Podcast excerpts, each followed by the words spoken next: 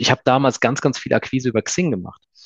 Und gar nicht so sehr über diese Akquise-Thematik zu sagen, ähm, schreibt den an und dann wird das eine Geschäftsbeziehung, sondern ich habe eigentlich das genutzt als da, wo man sonst vielleicht sagt, ich schicke da mal einen Brief hin und telefoniere hinterher. Ich habe eigentlich über diesen Kanal die Leute angeschrieben, nett angeschrieben in meinen Augen und einfach mal so ein bisschen mich versucht schon mal in die Sichtbarkeit zu bringen und habe dann, wenn ich angerufen habe oder wenn ich so ein bisschen das Signal bekommen habe, okay, das ist jetzt nicht komplett vernagelte Türen oder irgendwas, dann darauf aufgesetzt. Und das, damit habe ich wirklich für mich Erfolg gehabt, weil ich immer die These hatte, jemand, der zu dem damaligen Zeitpunkt sich ein Xing-Profil anlegt und sich da natürlich auch nach außen darstellt, dem gefällt das mal grundsätzlich auch, wenn man über diesen Weg anspricht ja, und, und, und, und ihm da auch zeigt, ich sehe das und spannend und super und würden, können wir nicht vielleicht mal. Und es war immer ein deutlich besseres Entree als so dieser typische Kaltanruf. Ja, also rufst du irgendwo an, sagst hier, Leitgeb 11 1871, Helvetia, was auch immer und wollen wir Geschäft machen. Das war immer für mich ein ganz, ganz toller erster Anker. Und das war so meine erste Berührungspunkte auch mit der Frage, kann man online Kunden gewinnen? Und das ist ja noch keine, das ist ja äh, typisch Push. Also da habe ich ja wirklich jeden angeschrieben, das ist jetzt kein Social Selling, aber äh, das war so meine erste Erfahrung mit dem Thema Social Media und Akquise.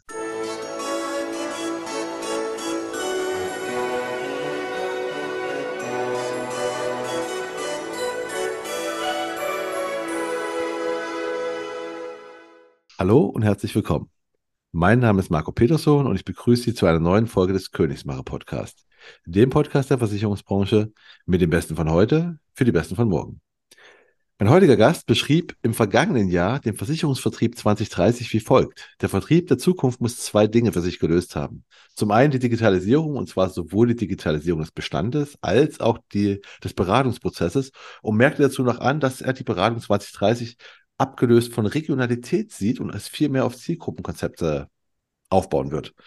Und zum anderen sagte er, bei der Vertrieb der Zukunft, da wird der digitale Fußabdruck sehr wichtig sein. Und dabei meint er online allgemein, aber auch den Social Media Fußabdruck, denn nur so wird man sichtbar als Vermittler, Vertriebler. Und beim Thema digitaler Fußabdruck ist er selbst ein sehr gutes Beispiel, denn er gehört meines Wissens nach mit zu den sichtbarsten Maklerbetreuern der Versicherungsbranche, wobei er mittlerweile eine neue Position bekleidet. Und zwar seit einem halben Jahr ist er Leiter dezentraler Vertrieb der LV 1871. Die Rede ist natürlich von Frank Leitgeb aus Stuttgart. Hallo Frank. Hallo Marco, grüß dich. Hast du dich noch an die Aussagen aus dem letzten Jahr? Kannst du dich daran erinnern? Ich bin gerade zusammengezuckt, ja. Also als du gesagt hast, er hat es wie folgt beschrieben, dass okay, was kommt jetzt? Aber ja, ich kann mich natürlich, natürlich an die Aussagen erinnern und würde sie auch heute noch unterschreiben, wobei das ja äh, in meiner Wahrnehmung hauptsächlich dann ging um die Frage, wie findet man wirklich den Endkunden, wie erreicht man den Endkunden, was jetzt ja gar nicht so sehr meine, meine Aufgabe, meine Profession ist. Aber ich würde es nach wie vor so unterschreiben, ja. Ja, und äh, würdest du auch unterschreiben, dass du einen, einen guten digitalen Fußabdruck hast, oder einen sehr bewussten digitalen Fußabdruck, würde ich mal sagen, hast? Also ich, ich sehe dich ähm, häufiger. So das, das, das, freut, das freut mich. Also wie gesagt, das gut oder schlecht, das müssen im Zweifelsfall wirklich andere bewerten. Aber es ist tatsächlich so, dass ich der festen Überzeugung bin, dass der die Sichtbarkeit heute ein, ein absolut hohes Gut ist, weil letztendlich wir können uns ja als Menschen und wir im Vertrieb leben ja ganz oft von der, von der Persönlichkeit, von der Person. Und jetzt müssen wir es nicht gleich in das äh, Social Selling Thema rein, rein, rein interpretieren. Aber letztendlich die Person ist ganz oft gerade im Vertrieb ein wichtiger Anker und die kannst du halt schwer skalieren über Besuche, über Telefon. Aber da lässt natürlich so Social Media oder generell ähm, Internet dir enorm viele Möglichkeiten und das ist spannend und ähm, da mühe ich mich tatsächlich, das Thema gut zu machen. Und da merkt man trotzdem auch, und das ist so ehrlich muss man sein, dass man mit 42 da kein, kein Native-Nutzer ist und dass man da schon auch ganz schön viel noch lernen kann von den, von den Jüngeren. Und das ist, das ist spannend. Also macht auch Spaß.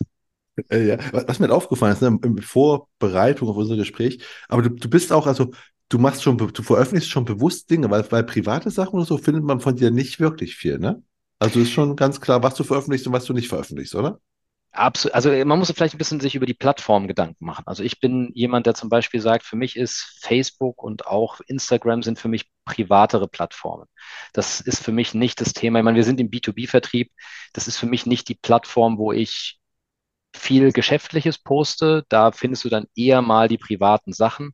Wobei, da habe ich auch eine relativ klare, klare Meinung dazu, dass ähm, viele Dinge, die privat sind, in meiner Welt auch privat bleiben dürfen, bleiben können und dass so die, die, die, die Urlaubsbilder vollkommen in Ordnung sind. Aber ich bin da nicht der Freund davon persönlich, dass man da, wie gesagt, so jeden, jeden äh, Ausflug, den man so macht oder jedes Mittagessen, das man hat, dann mit der Welt teilt. Aber das ist eine persönliche Einstellung, aber tatsächlich beruflich ist es schon überlegt im Sinne von, dass es Dinge sind, wo ich glaube, dass sie einen Mehrwert oder hoffe, dass sie einen Mehrwert liefern, auch für die Menschen, die sich das anschauen. Und dann ist es natürlich ein Stück weit ein überlegtes Posting und nicht einfach nur das rausgefeuert, was einem gerade so in den Sinn kommt. Ja, also so kommt es auch zumindest auf der anderen Seite bei mir an. Aber ähm, bevor wir zu den beruflichen Sachen kommen, ne, und da wir vom Privat von dir nicht so viel, ich nicht so viel finden konnte, ne, kommen wir erstmal zu dem privaten Frank. Ähm, ne, lernt dich erstmal ein bisschen kennen, deswegen mal erstmal stell dich mal selbst mit drei Hashtags vor und erklär, warum du die gewählt hast. Gerne. Also bei den drei Hashtags ist es so, ich habe es tatsächlich versucht, weil man die Person, man, man kann ja eine Person schwer greifen. Es gibt ja die Menschen selten privat und beruflich so komplett getrennt und in meiner Welt ja schon zweimal nicht. Deswegen sind auch die Hashtags so, dass sie versuchen, beide Welten ein bisschen zu beschreiben. Also der erste Hashtag, der trifft beides, also für beide privat und beruflich. Das ist neugierig bleiben. Ähm, ich persönlich bin der Überzeugung, dass Neugier oder neugierig sein beste Triebfeder für so eine Veränderungsbereitschaft ist. Also ich glaube, wenn man, wenn man sich verändert aus einer, aus einer Angst, aus einer Drucksituation heraus, was wir ja ganz oft haben, so oh Gott, in der Zukunft könnte das und das passieren und wenn wir uns jetzt nicht ändern, dann, ähm, das ist immer so ein bisschen schade, weil man jetzt braucht mal, gibt ja genug Plattitüden dazu, so wie in jeder Veränderung steckt auch eine Chance. Aber worum geht's? Ich meine, es geht darum, dass da draußen ja ganz vieles passiert und wenn man dann neugierig drauf guckt und vielleicht auch so ein bisschen ohne Berührungsängste sich den Sachen nähert, dann ist das oftmals, so empfinde ich das und so erlebe ich das, eine Veränderung, die dann ganz automatisch und ganz freiwillig passiert, weil einfach diese Dinge ja dann auch Anziehungskraft entwickeln, wenn man sie halt eben jetzt ohne negativ vorbelastete Assoziationen einfach mal anpackt.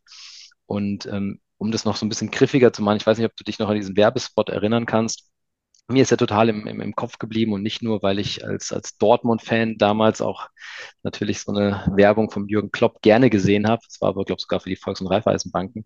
Ich weiß nicht, ob du den Werbespot noch im Kopf hast. Also ich, mir ist er hängen geblieben, weil da war so ein bisschen die Kernaussage, die Lust aufs Gewinnen muss immer größer sein als die Angst vorm Verlieren. Also dieses so positiv in die Zukunft zu gucken und eben nicht immer angstgetrieben Dinge zu machen, das ist für mich eine ganz wichtige, ganz wichtige Triebfeder und das, wie gesagt, privat wie, wie beruflich. Das, äh, also ich, ich kann mich daran äh, nicht erinnern, aber ich finde es gerade äh, extrem spannend, weil wir nehmen das hier gerade am, am Donnerstag auf, am 29. Juni. Das heißt, du kannst da gar nicht wissen, was morgen für eine Folge kommt. Äh, und morgen kommt nämlich die mit äh, Peter Barz.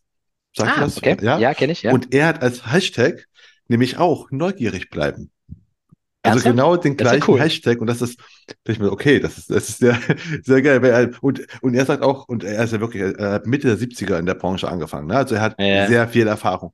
Und das ist halt für ihn auch einer der Kern, also eines eine der, der Kerneigenschaften, um halt äh, erfolgreich zu sein. Und, Super, kaufe ne? ich. Das jetzt, sieht, jetzt sieht natürlich mein Hashtag abgeschrieben aus. Vielleicht könntest du das dann nochmal in den, in den Show Notes vermerken, dass das tatsächlich ohne mein Wissen war. Aber ich finde es super, also, weil das ist genau das, das trifft Ich glaube, egal wie viel Erfahrung man mitbringt. Und Erfahrung ist natürlich an der einen oder anderen Stelle ein Schatz. Gibt ja aber auch die berühmte Erfahrungsfalle. Und ich glaube, dieses neugierig bleiben, egal wie alt, egal wie viel Erfahrung, ich glaube, das ist ein äh, ganz, ganz wichtiges Element in der Weiterentwicklung. Ja klar, nee, deswegen nochmal, ne? Deswegen muss ich es ja nochmal erwähnen, dass du es noch gar nicht wissen konntest, was morgen veröffentlicht wird. Großartig.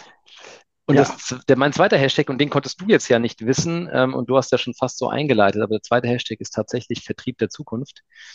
Ähm, und das ist so die, die tatsächlich die berufliche Komponente, die mich treibt und die mich bewegt. Und du hast es gesagt, ich meine, ich mache jetzt seit ich im Versicherungsbereich bin oder fast seit ich drin bin im Versicherungsbereich, das Thema Vertrieb. Ähm, kommen wir nachher sicherlich auch nochmal drauf, aber ich mache Vertrieb und ich weiß und glaube, jeder, der Vertrieb macht, weiß, dass sich das schon immer verändert hat. Also es ist ja nicht so, dass es ein statisches Gebilde ist, was keine Veränderung unterliegt. Aber ich glaube, es ist unglaublich spannend, gerade in der aktuellen Phase, in der ja auch gerade gewachsene Strukturen, Systeme immer heftiger auf die Realität prallen da draußen und auf die Anforderungen, dass es so eine Phase ist, wo, glaube ich, ganz viele Sachen hinterfragt werden, wo man auch gucken muss, sind wir da noch mit unseren Themen treffsicher, bilden wir noch das ab, was von uns erwartet, gefordert wird, müssen wir vielleicht auch die Wertschöpfung aus Vertrieb heraus nochmal ein bisschen neu definieren und mal so wegkommen von dem Verkaufen, Verkaufen, Verkaufen. Ähm, das sind so die Punkte, die mich da wirklich umtreiben und wo ich auch glaube, dass da ganz, ganz viel ähm, ja auch da wieder spannende, spannende Themen drin stecken, auf die man auch durchaus neugierig sein darf und nicht nur Angst haben muss, wie gesagt, vor den Veränderungen, egal ob sie jetzt getrieben sind durch Digitalisierung, jetzt ja Hype-Thema KI oder durch, durch Veränderungen im, im, im Markt, ja, Konsolidierung von Maklern und, und, und. Also da gibt es ja genug Themen, die uns da momentan bewegen, aber ich glaube, wenn man da mit einem, wie gesagt, positiv neugierigen Blick dran geht, dann kann man auch gute Ableitungen treffen. Deswegen ist das ein Thema, was mich beruflich sehr interessiert, umtreibt und wo ich auch wirklich Freude dran habe, mich damit zu beschäftigen. Kann ich dir auch nur zustimmen. Ich glaube auch, dass einfach, das sind halt, alle Sachen sind einfach nur Techniken, ne? Und es ist einfach so, die kannst du halt nutzen oder nutzen. Also du kannst ja halt, ne, also du kannst, ja, wenn man es ganz schön nehmen würde, ist, mit der Atomkraft kannst du halt eine Atombombe bauen oder ein Atomkraftwerk, ne? Also ja, genau, du kannst, ja. also ist halt, das Ding ist halt das Gleiche. Es ist halt nur, wie du es nutzt, ist halt sehr extrem unterschiedlich. Absolut. Und wie gesagt, wie gesagt, wir werden sicherlich nachher auch nochmal über, über, über Job sprechen in der Folge und da vielleicht auch noch ein bisschen, bisschen tiefer drauf eingehen. Ja. Aber da steckt, wie gesagt, ganz, ganz viel an, an, an wirklich spannenden Themen drin, die überhaupt nicht Angst machen müssen, glaube ich, und ähm, die aber vielleicht im ersten Moment Angst machen, weil es einfach eine solche Vielzahl an, an, an Druckpunkten aktuell auch gibt.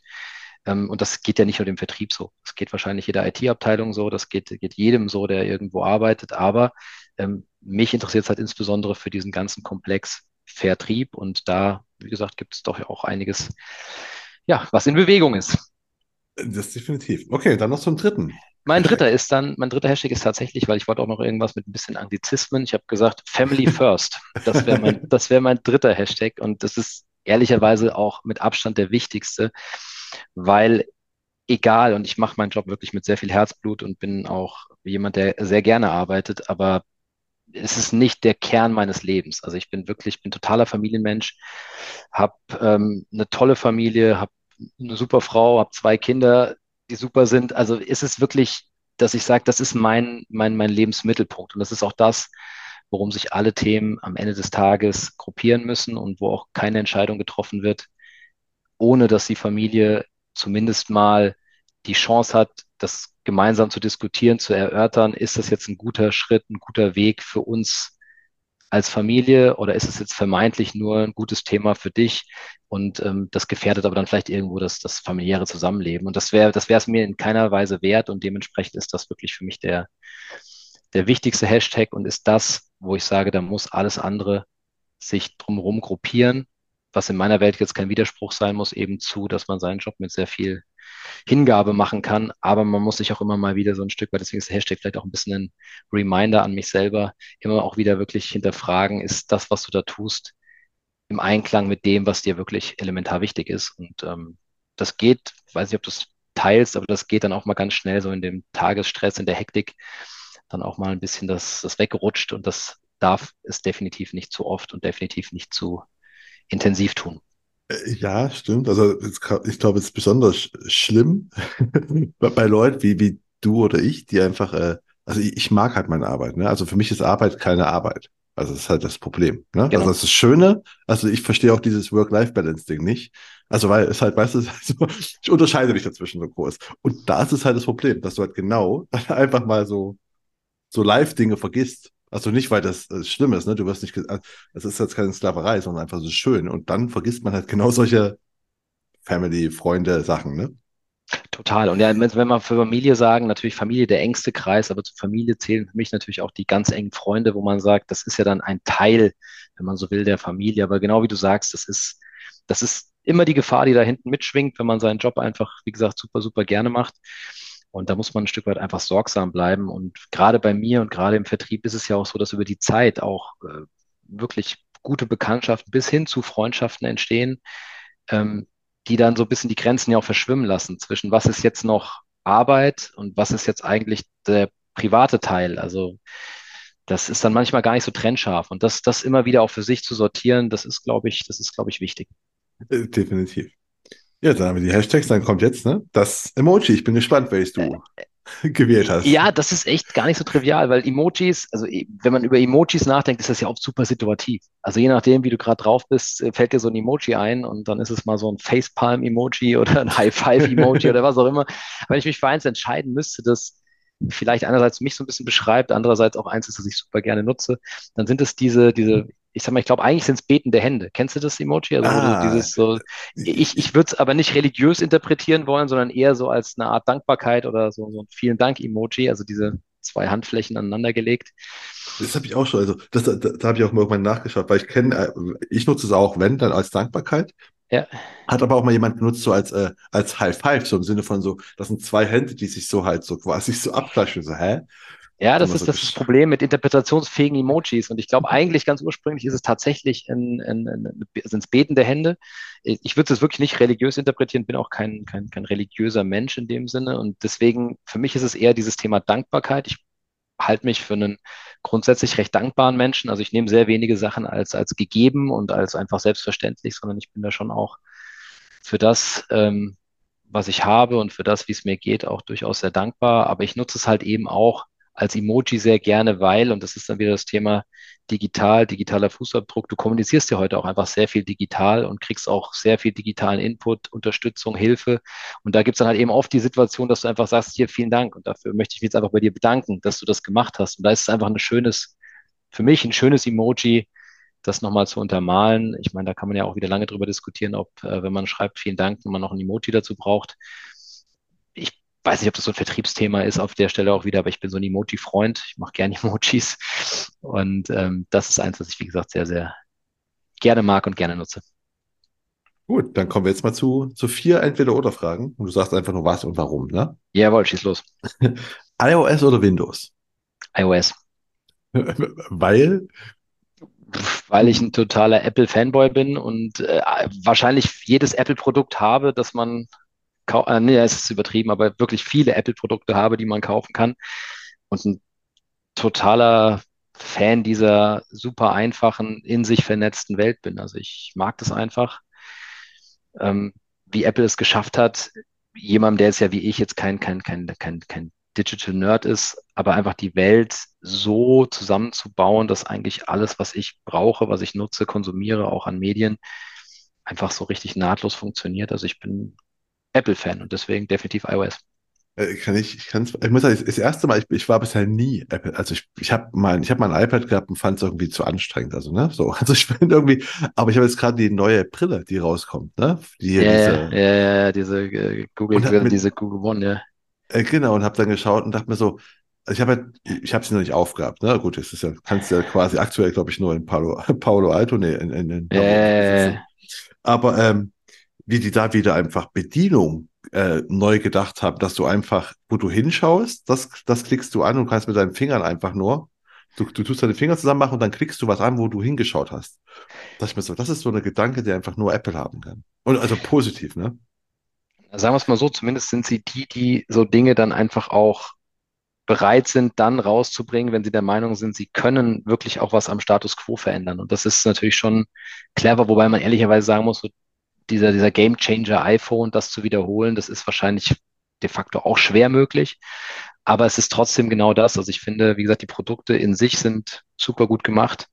Und da, da kann, also in meiner Welt tatsächlich gibt es da wenig, wenig, wo ich jetzt eine Fantasie entwickeln würde, nochmal zu wechseln auf Android oder was anderes. Deswegen, das war das erste Mal, wo ich mir dachte, so krass. Also da hätte ich, wo ich das erste Mal mir dachte, ich freue mich mal drauf, das auch mal zu testen, weißt du? Sonst war so alle Apple da, so ja, Fanboys, weißt du? Aber das krass, was sie können. Ich bin gespannt. Da bin ich drauf gespannt.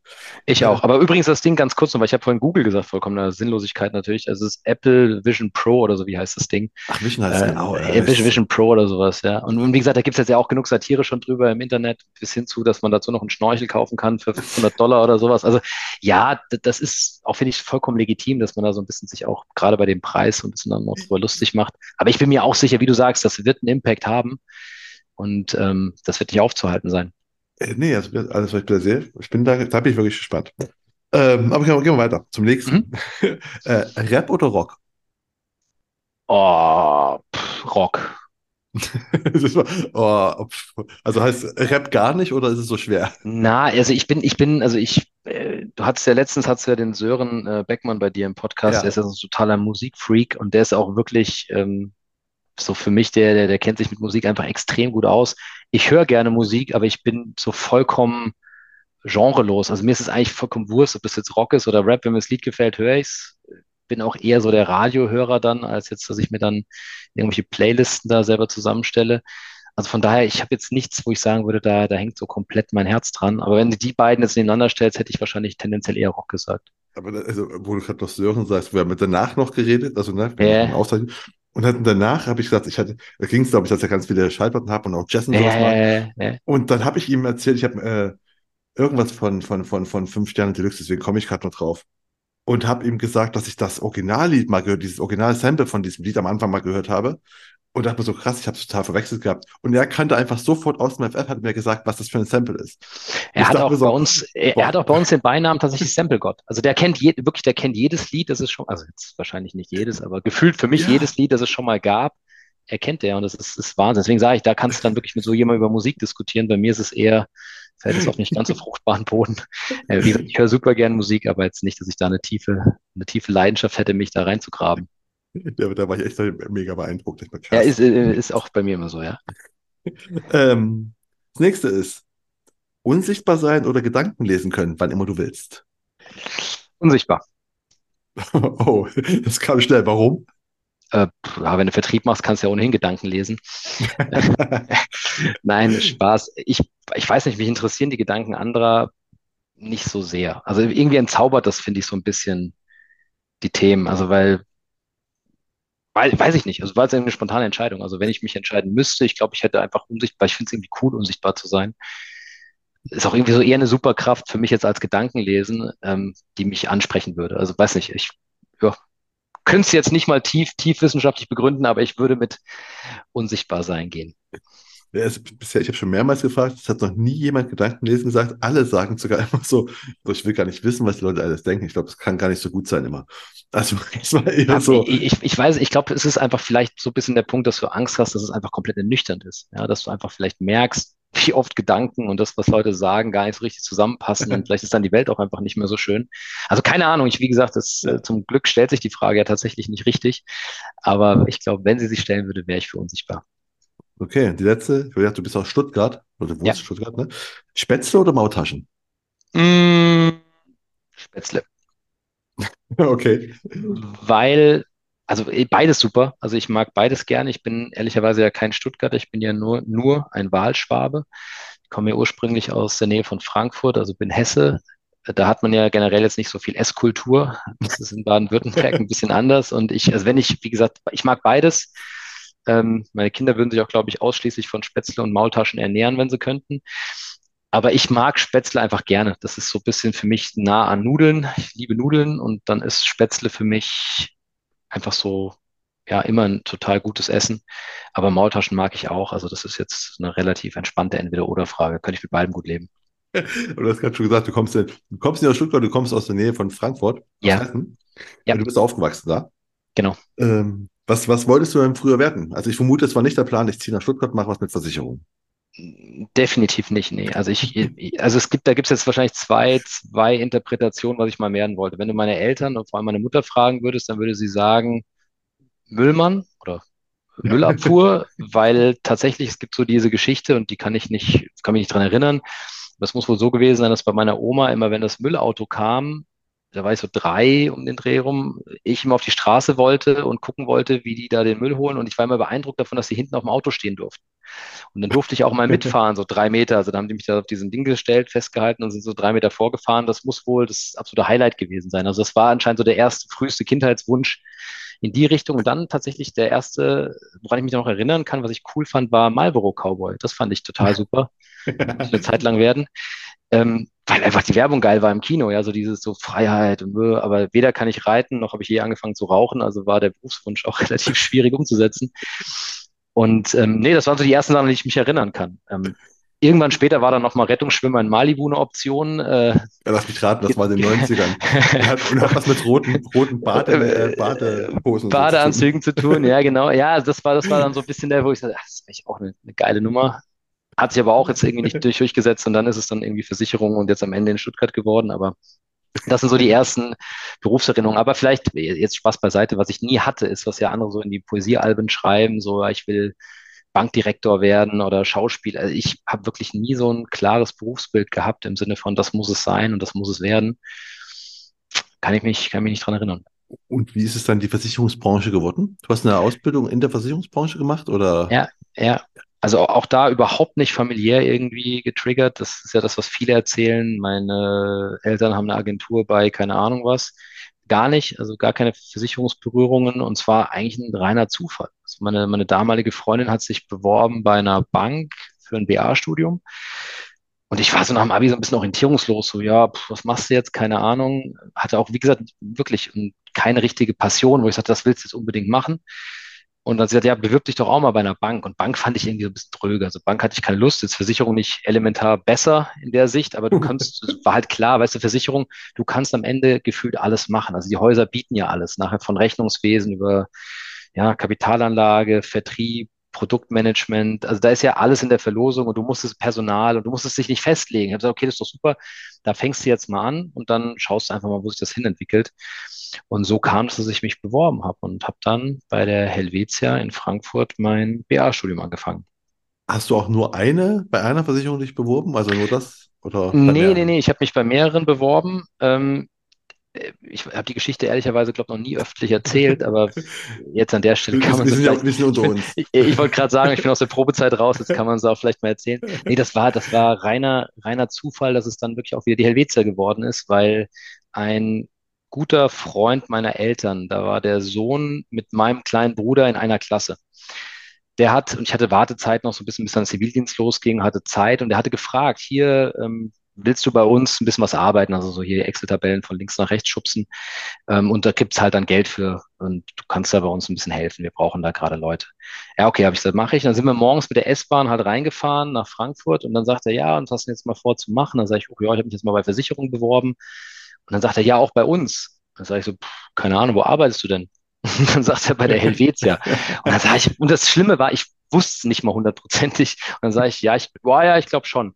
Und dann sind wir halt reingelaufen und das war auch zu dem Zeitpunkt, war das der, der Personalchef der Helvetia und ich kam da rein in die Abteilung und dann sagte die eine Dame gleich zu mir, ah, sie kenne ich. Sag ich, boah, ich sie nicht. Und dann sagt sie, doch, doch, sie liegen auf meinem Schreibtisch, sie haben sich bei uns beworben. Und so kam das denn, dass ich dann, wie gesagt, mich da auch schon recht wohl gefühlt habe. Es war, war, war, war eine schöne Umgebung. Habe dann da auch den, den Aufnahmetest geschrieben und sowas. Und dann habe ich tatsächlich, als dann klar war, ich kann bei der Helvetia anfangen, weil ich auch schon das Näheverhältnis hatte, dann auch die anderen Bewerbungsgespräche und so gar nicht mehr wahrgenommen, sondern habe dann gleich gesagt, ich würde da gerne anfangen. Und so kam, so war, so wurde die Helvetia. Also es war jetzt auch, wie gesagt, da keine keine Entscheidung, die oder nix, sondern es war dann wirklich eher so dieser Zufall, dass ich da dann vorher schon mal gearbeitet hatte oder reinschnuppern durfte und es mir gefallen hat. Und so ist es dann die Helvetia geworden. Sehr geil. Also du hast schon vor der, bevor du bei der Helvetia angefangen hast, hast du schon bei ihr gearbeitet quasi. Äh, quasi ja. Ich habe quasi vorher schon da Geld verdienen dürfen. Sehr schön. Und äh, wie war, du hast ein duales Studium gemacht. Das heißt, genau. du warst die Hälfte der Zeit da, die andere Hälfte an der Uni. Genau. Also ich habe das, äh, ich habe, ich war in Mannheim in der Theoriephase an der BA, jetzt heißt der duale Hochschule und ähm, war dann in Praxis, im Praxisteil war ich in Frankfurt bei der Helvetia, genau, und habe da dann so diese klassische ähm, Journey gemacht, also mal durch alle möglichen Abteilungen durch, überall mal reingeschnuppert. Und wie gesagt, dann den Theorieteil hatte ich dann in, in Mannheim. Was aber für mich auch, ich würde es auch heute noch nach wie vor Menschen vor allem empfehlen, die Praxisbezug brauchen. Also ich bin so ein Mensch, ich bin nicht so super gut darin, Dinge nur theoretisch aufzunehmen. Also ich brauche schon auch diese Umsetzung in, was bedeutet es denn in der Praxis oder was kann man denn mit diesem Wissen nachher letztendlich machen. Und für mich war das eine super Kombination. Ähm, und auch da nochmal großes Kompliment auch an die Helvetia zu der Art, wie die Ausbildung damals gelaufen ist. Da habe ich mich sehr, sehr wohl gefühlt und habe auch das Gefühl gehabt, dass mir diese Ausbildung echt geholfen hat, eine Richtung zu finden. Ja, das ist ja immer so das große Problem. Wie gesagt, gerade du bist mit dem Abi fertig, du weißt nicht so 100 Prozent was, dann ist das Ideale ja, wenn man dann wirklich auch einen Ausbildungsplatz erwischt, der dir da Klarheit gibt. Das definitiv. Was waren denn, ich habe mal, wenn du eh ein duales Studium gemacht hast, was war denn die beste Station bei der Helvetia, also das Praktische, und was war denn der beste Kurs, das Theoretische in deinem, während deiner Ausbildung? Der beste Kurs tatsächlich war Personal, weil ich das super spannend fand. Also ich fand es schon immer Personal spannend, aber das fand ich da auch an der BA super spannend, hat noch einen guten Dozenten, weil du da mal bisschen besser noch verstanden hast, wie so diese ganzen Personalführungsmodelle aussehen, was aber auch wirklich an HR alles so dranhängt. Also da denkst du immer, okay, das sind die, die sich die Bewerbung angucken und nachher die Abrechnung vom Gehalt machen. Und das ist wirklich ein sehr, sehr komplexes Thema auch. Ähm, also das hat mir, das hat mir sehr, sehr gut gefallen, fand ich spannend. Also jetzt gar kein so richtiges Versicherungsthema, wenn man so will. Also jetzt nicht irgendwie ähm, Industrieversicherung und hier Komplextrennung und sowas, sondern halt wirklich sowas was Personalmäßiges. Und die beste Station war tatsächlich, das, da wäre ich auch gerne nach der BA hingegangen und hätte angefangen, das war Produktmanagement. Das hat mir tatsächlich am besten gefallen. Aber es klingt gerade ein bisschen trocken, weißt du? HR kann ich verstehen, Produktmanagement ist, was, hast, was, was hast du da zu tun gehabt während deiner ähm, Ausbildung? Produktmanagement bei der Helvetia ist so organisiert gewesen, dass ähm, und auch da natürlich ein Stück weit menschengetrieben. Also es war ein unglaublich guter Chef damals im Produktmanagement, den ich sehr, sehr gemocht habe, der das auch, wie gesagt, mit mir im Umgang als Azubi super gemacht hat und auch tolle Kollegen hatte damals. Ähm, aber da war es so, dass eigentlich Produktmanagement der kreative Teil des Produktes war. Also zu sagen, okay, es gibt natürlich eine Marge, die passen muss, es gibt natürlich die versicherungsmathematischen äh, Themen hinter dem Produkt. Und dann ging es ja um die Frage, wie kriegst du jetzt das, was da als quasi Rohprodukt, wenn ich es jetzt mal so nennen will, dasteht, wie kriegst du das jetzt in eine, in eine Geschichte verpackt? Wie kriegst du jetzt da die Themen rausgearbeitet, die letztendlich auch den Mehrwert draußen stiften sollen? Also wie kriegst du jetzt dieses Produkt emotional aufgeladen. Und das fand ich super spannend, hat mir richtig gut gefallen, auch in der Art und Weise, wie das die Helvetia gedacht hat. Die haben auch immer noch ein tolles Produktmanagement. Grüße an der Stelle an den Guntram Overbeck. Ähm, das ist wirklich, das, die haben das einfach gut gemacht in meinen Augen. Und ähm, da wäre ich gerne, wie gesagt, nach der, nach der Ausbildung geblieben. Und da muss man auch wieder sagen, und Hut ab, auch vor der Entscheidung meines dann damaligen, oder es wäre mein damaliger Chef dann gewesen im Produktmanagement, der gesagt hat, hier, ich finde dich ein cleveres Kerlchen, finde ich auch so äh, einen guten Typen, würde ich nehmen, aber ähm, nicht jetzt. Er hat gesagt, also jemanden, der noch nie da draußen einen Vermittler gesehen hat oder noch nie eine Zielgruppe gesehen hat und jetzt Produktmanagement machen will, das geht für ihn nicht. Also er will, dass ich, wenn ich den Wunsch weiterhin habe, Produktmanagement zu machen, dann will er, dass ich eben auch wirklich die Welt da draußen kennenlerne, mich damit auseinandersetze und weiß, für wen ich Produkte ja, manage oder dann in eine Richtung, in eine Richtung entwickle. Und vorher möchte er mich im Produktmanagement nicht sehen. Das war dann erstmal ernüchternd, weil natürlich dann eine Tür zugeht und im Nachhinein bin ich ihm unendlich dankbar. Und er hat damals auch zu mir gesagt, kann mich noch erinnern, als ich dann gesagt habe, okay, ich mache das jetzt. Ähm, er sagt, ey, ich glaube, wir sehen uns nie wieder. Also er sagt, wenn du jetzt mal draußen warst, kommst du auch nicht zurück. Aber ähm, ich bin ihm unglaublich dankbar für diese, für diese A, jetzt erstmal den, den richtigen Ratschlag zu sagen, du kannst nur Dinge entwickeln, wenn du weißt, für wen du es tust.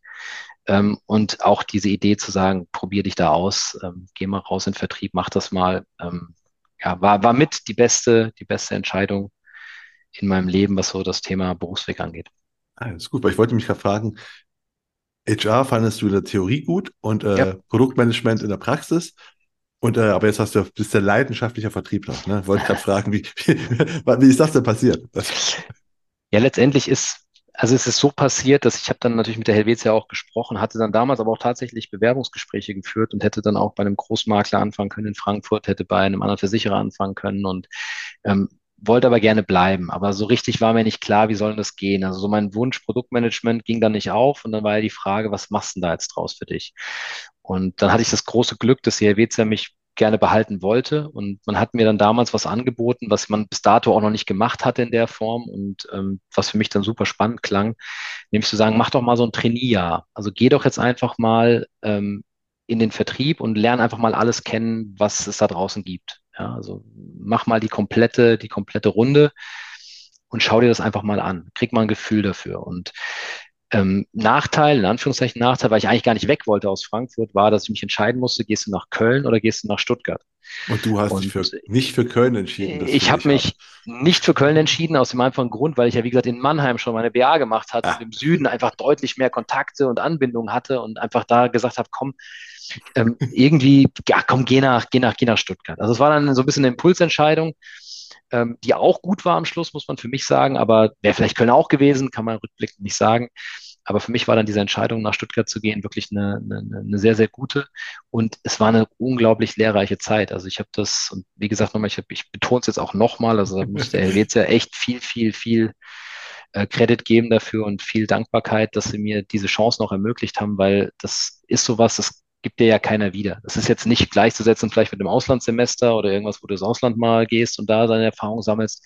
Aber allein mal die Chance zu bekommen, dir wirklich im Vertrieb alles anzuschauen, vom Schadenregulierer über den ähm, Kollegen aus der Industrie, Transport, Maklerbetreuung, also wirklich mal die komplette Bandbreite zu sehen, plus eine Zeit bei einem Generalagenten zu sein, plus eine Zeit bei einem Makler zu sein, das war super lehrreich. Und das hat mir auch enorm geholfen, dann so in der, in der weiteren Folge besser zu verstehen, ja, was die jeweiligen Aufgaben sind, wie die ineinander greifen zum Teil und wo auch dann, wie gesagt, die, die einzelnen Themen so ihren Reiz haben.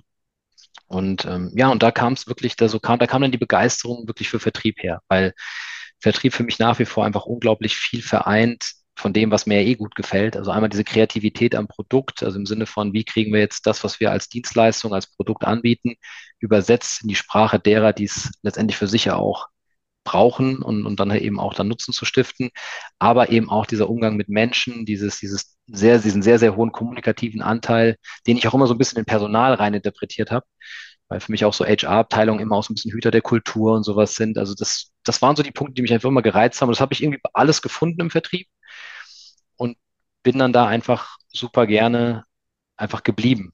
Ja, und habe dann da so meinen mein, mein Weg gesucht. Hast du auch richtige Kunden beraten, wenn du sagst, du warst auch im, im, in der Agentur und bei dem Makler? Hast du auch ja. so eine Kunden? Und? Wie, wie ja, ist das so? Ja, äh, kommt drauf an. kommt, kommt, kommt, kommt auf den Kunden drauf an. Ich meine, da muss man sagen, da war ich ja wirklich noch sehr jung. Und ich habe da auch Erfahrungen gemacht, die zum Teil auch wirklich jetzt zum Nachhinein, wenn man sie erzählt, auch, auch, auch, auch witzig sind. Zum damaligen Zeitpunkt mich natürlich verunsichert haben. Also wir hatten natürlich die Themen, ich war bei einer großen Generalagentur der, der Helvetia, und das war im tiefsten Schwarzwald. Und dann sagte dann der Agenturinhaber, gab mir so eine Liste und sagte, jetzt rufst du da mal an, machst Termine. Also der Klassiker, jetzt bist du eh schon da, da kannst du auch mal terminieren. Und ich rufe da an, melde mich, ich sag so, ja, hier, Leitgeb und hm, Termin machen und dann haben die aufgelegt. Da dachte ich, was ist jetzt? Und dann klingelte bei ihm das Handy und dann so, ja, hier, jetzt, da hat einer angerufen, der sagt, der kommt von dir, kennst du den? Der, der schwätzt nicht wie wir. Und ich so, was dann da wieder wieder Azubi und er so, ja, ja, ist schon okay, mit dem kannst du reden.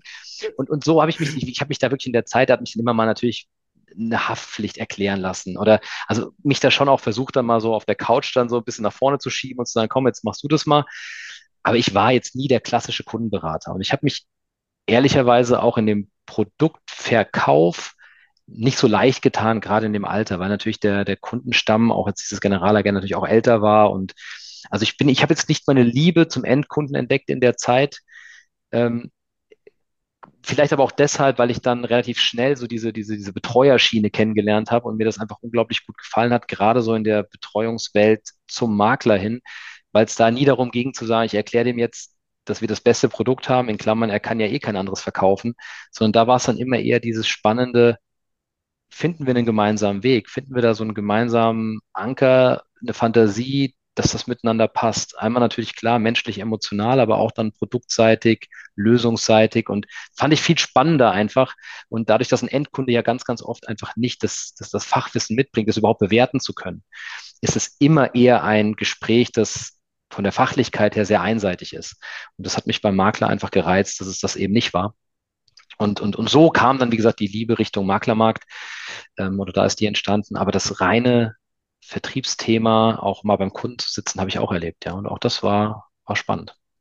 Aber wenn du gerade schon sagst, dass also die, die Endkunden, da warst du dann auch, warst du auch jünger und äh, ne, da reagieren die anders. Aber wie reagieren denn so Makler, weißt du, wenn da auch der, auch der Anfang 20-jährige Frank da hinkommt oder ne, also und versucht ihm irgend so einem 50-jährigen erfahrenen gestandenen Makler irgendwas zu erzählen?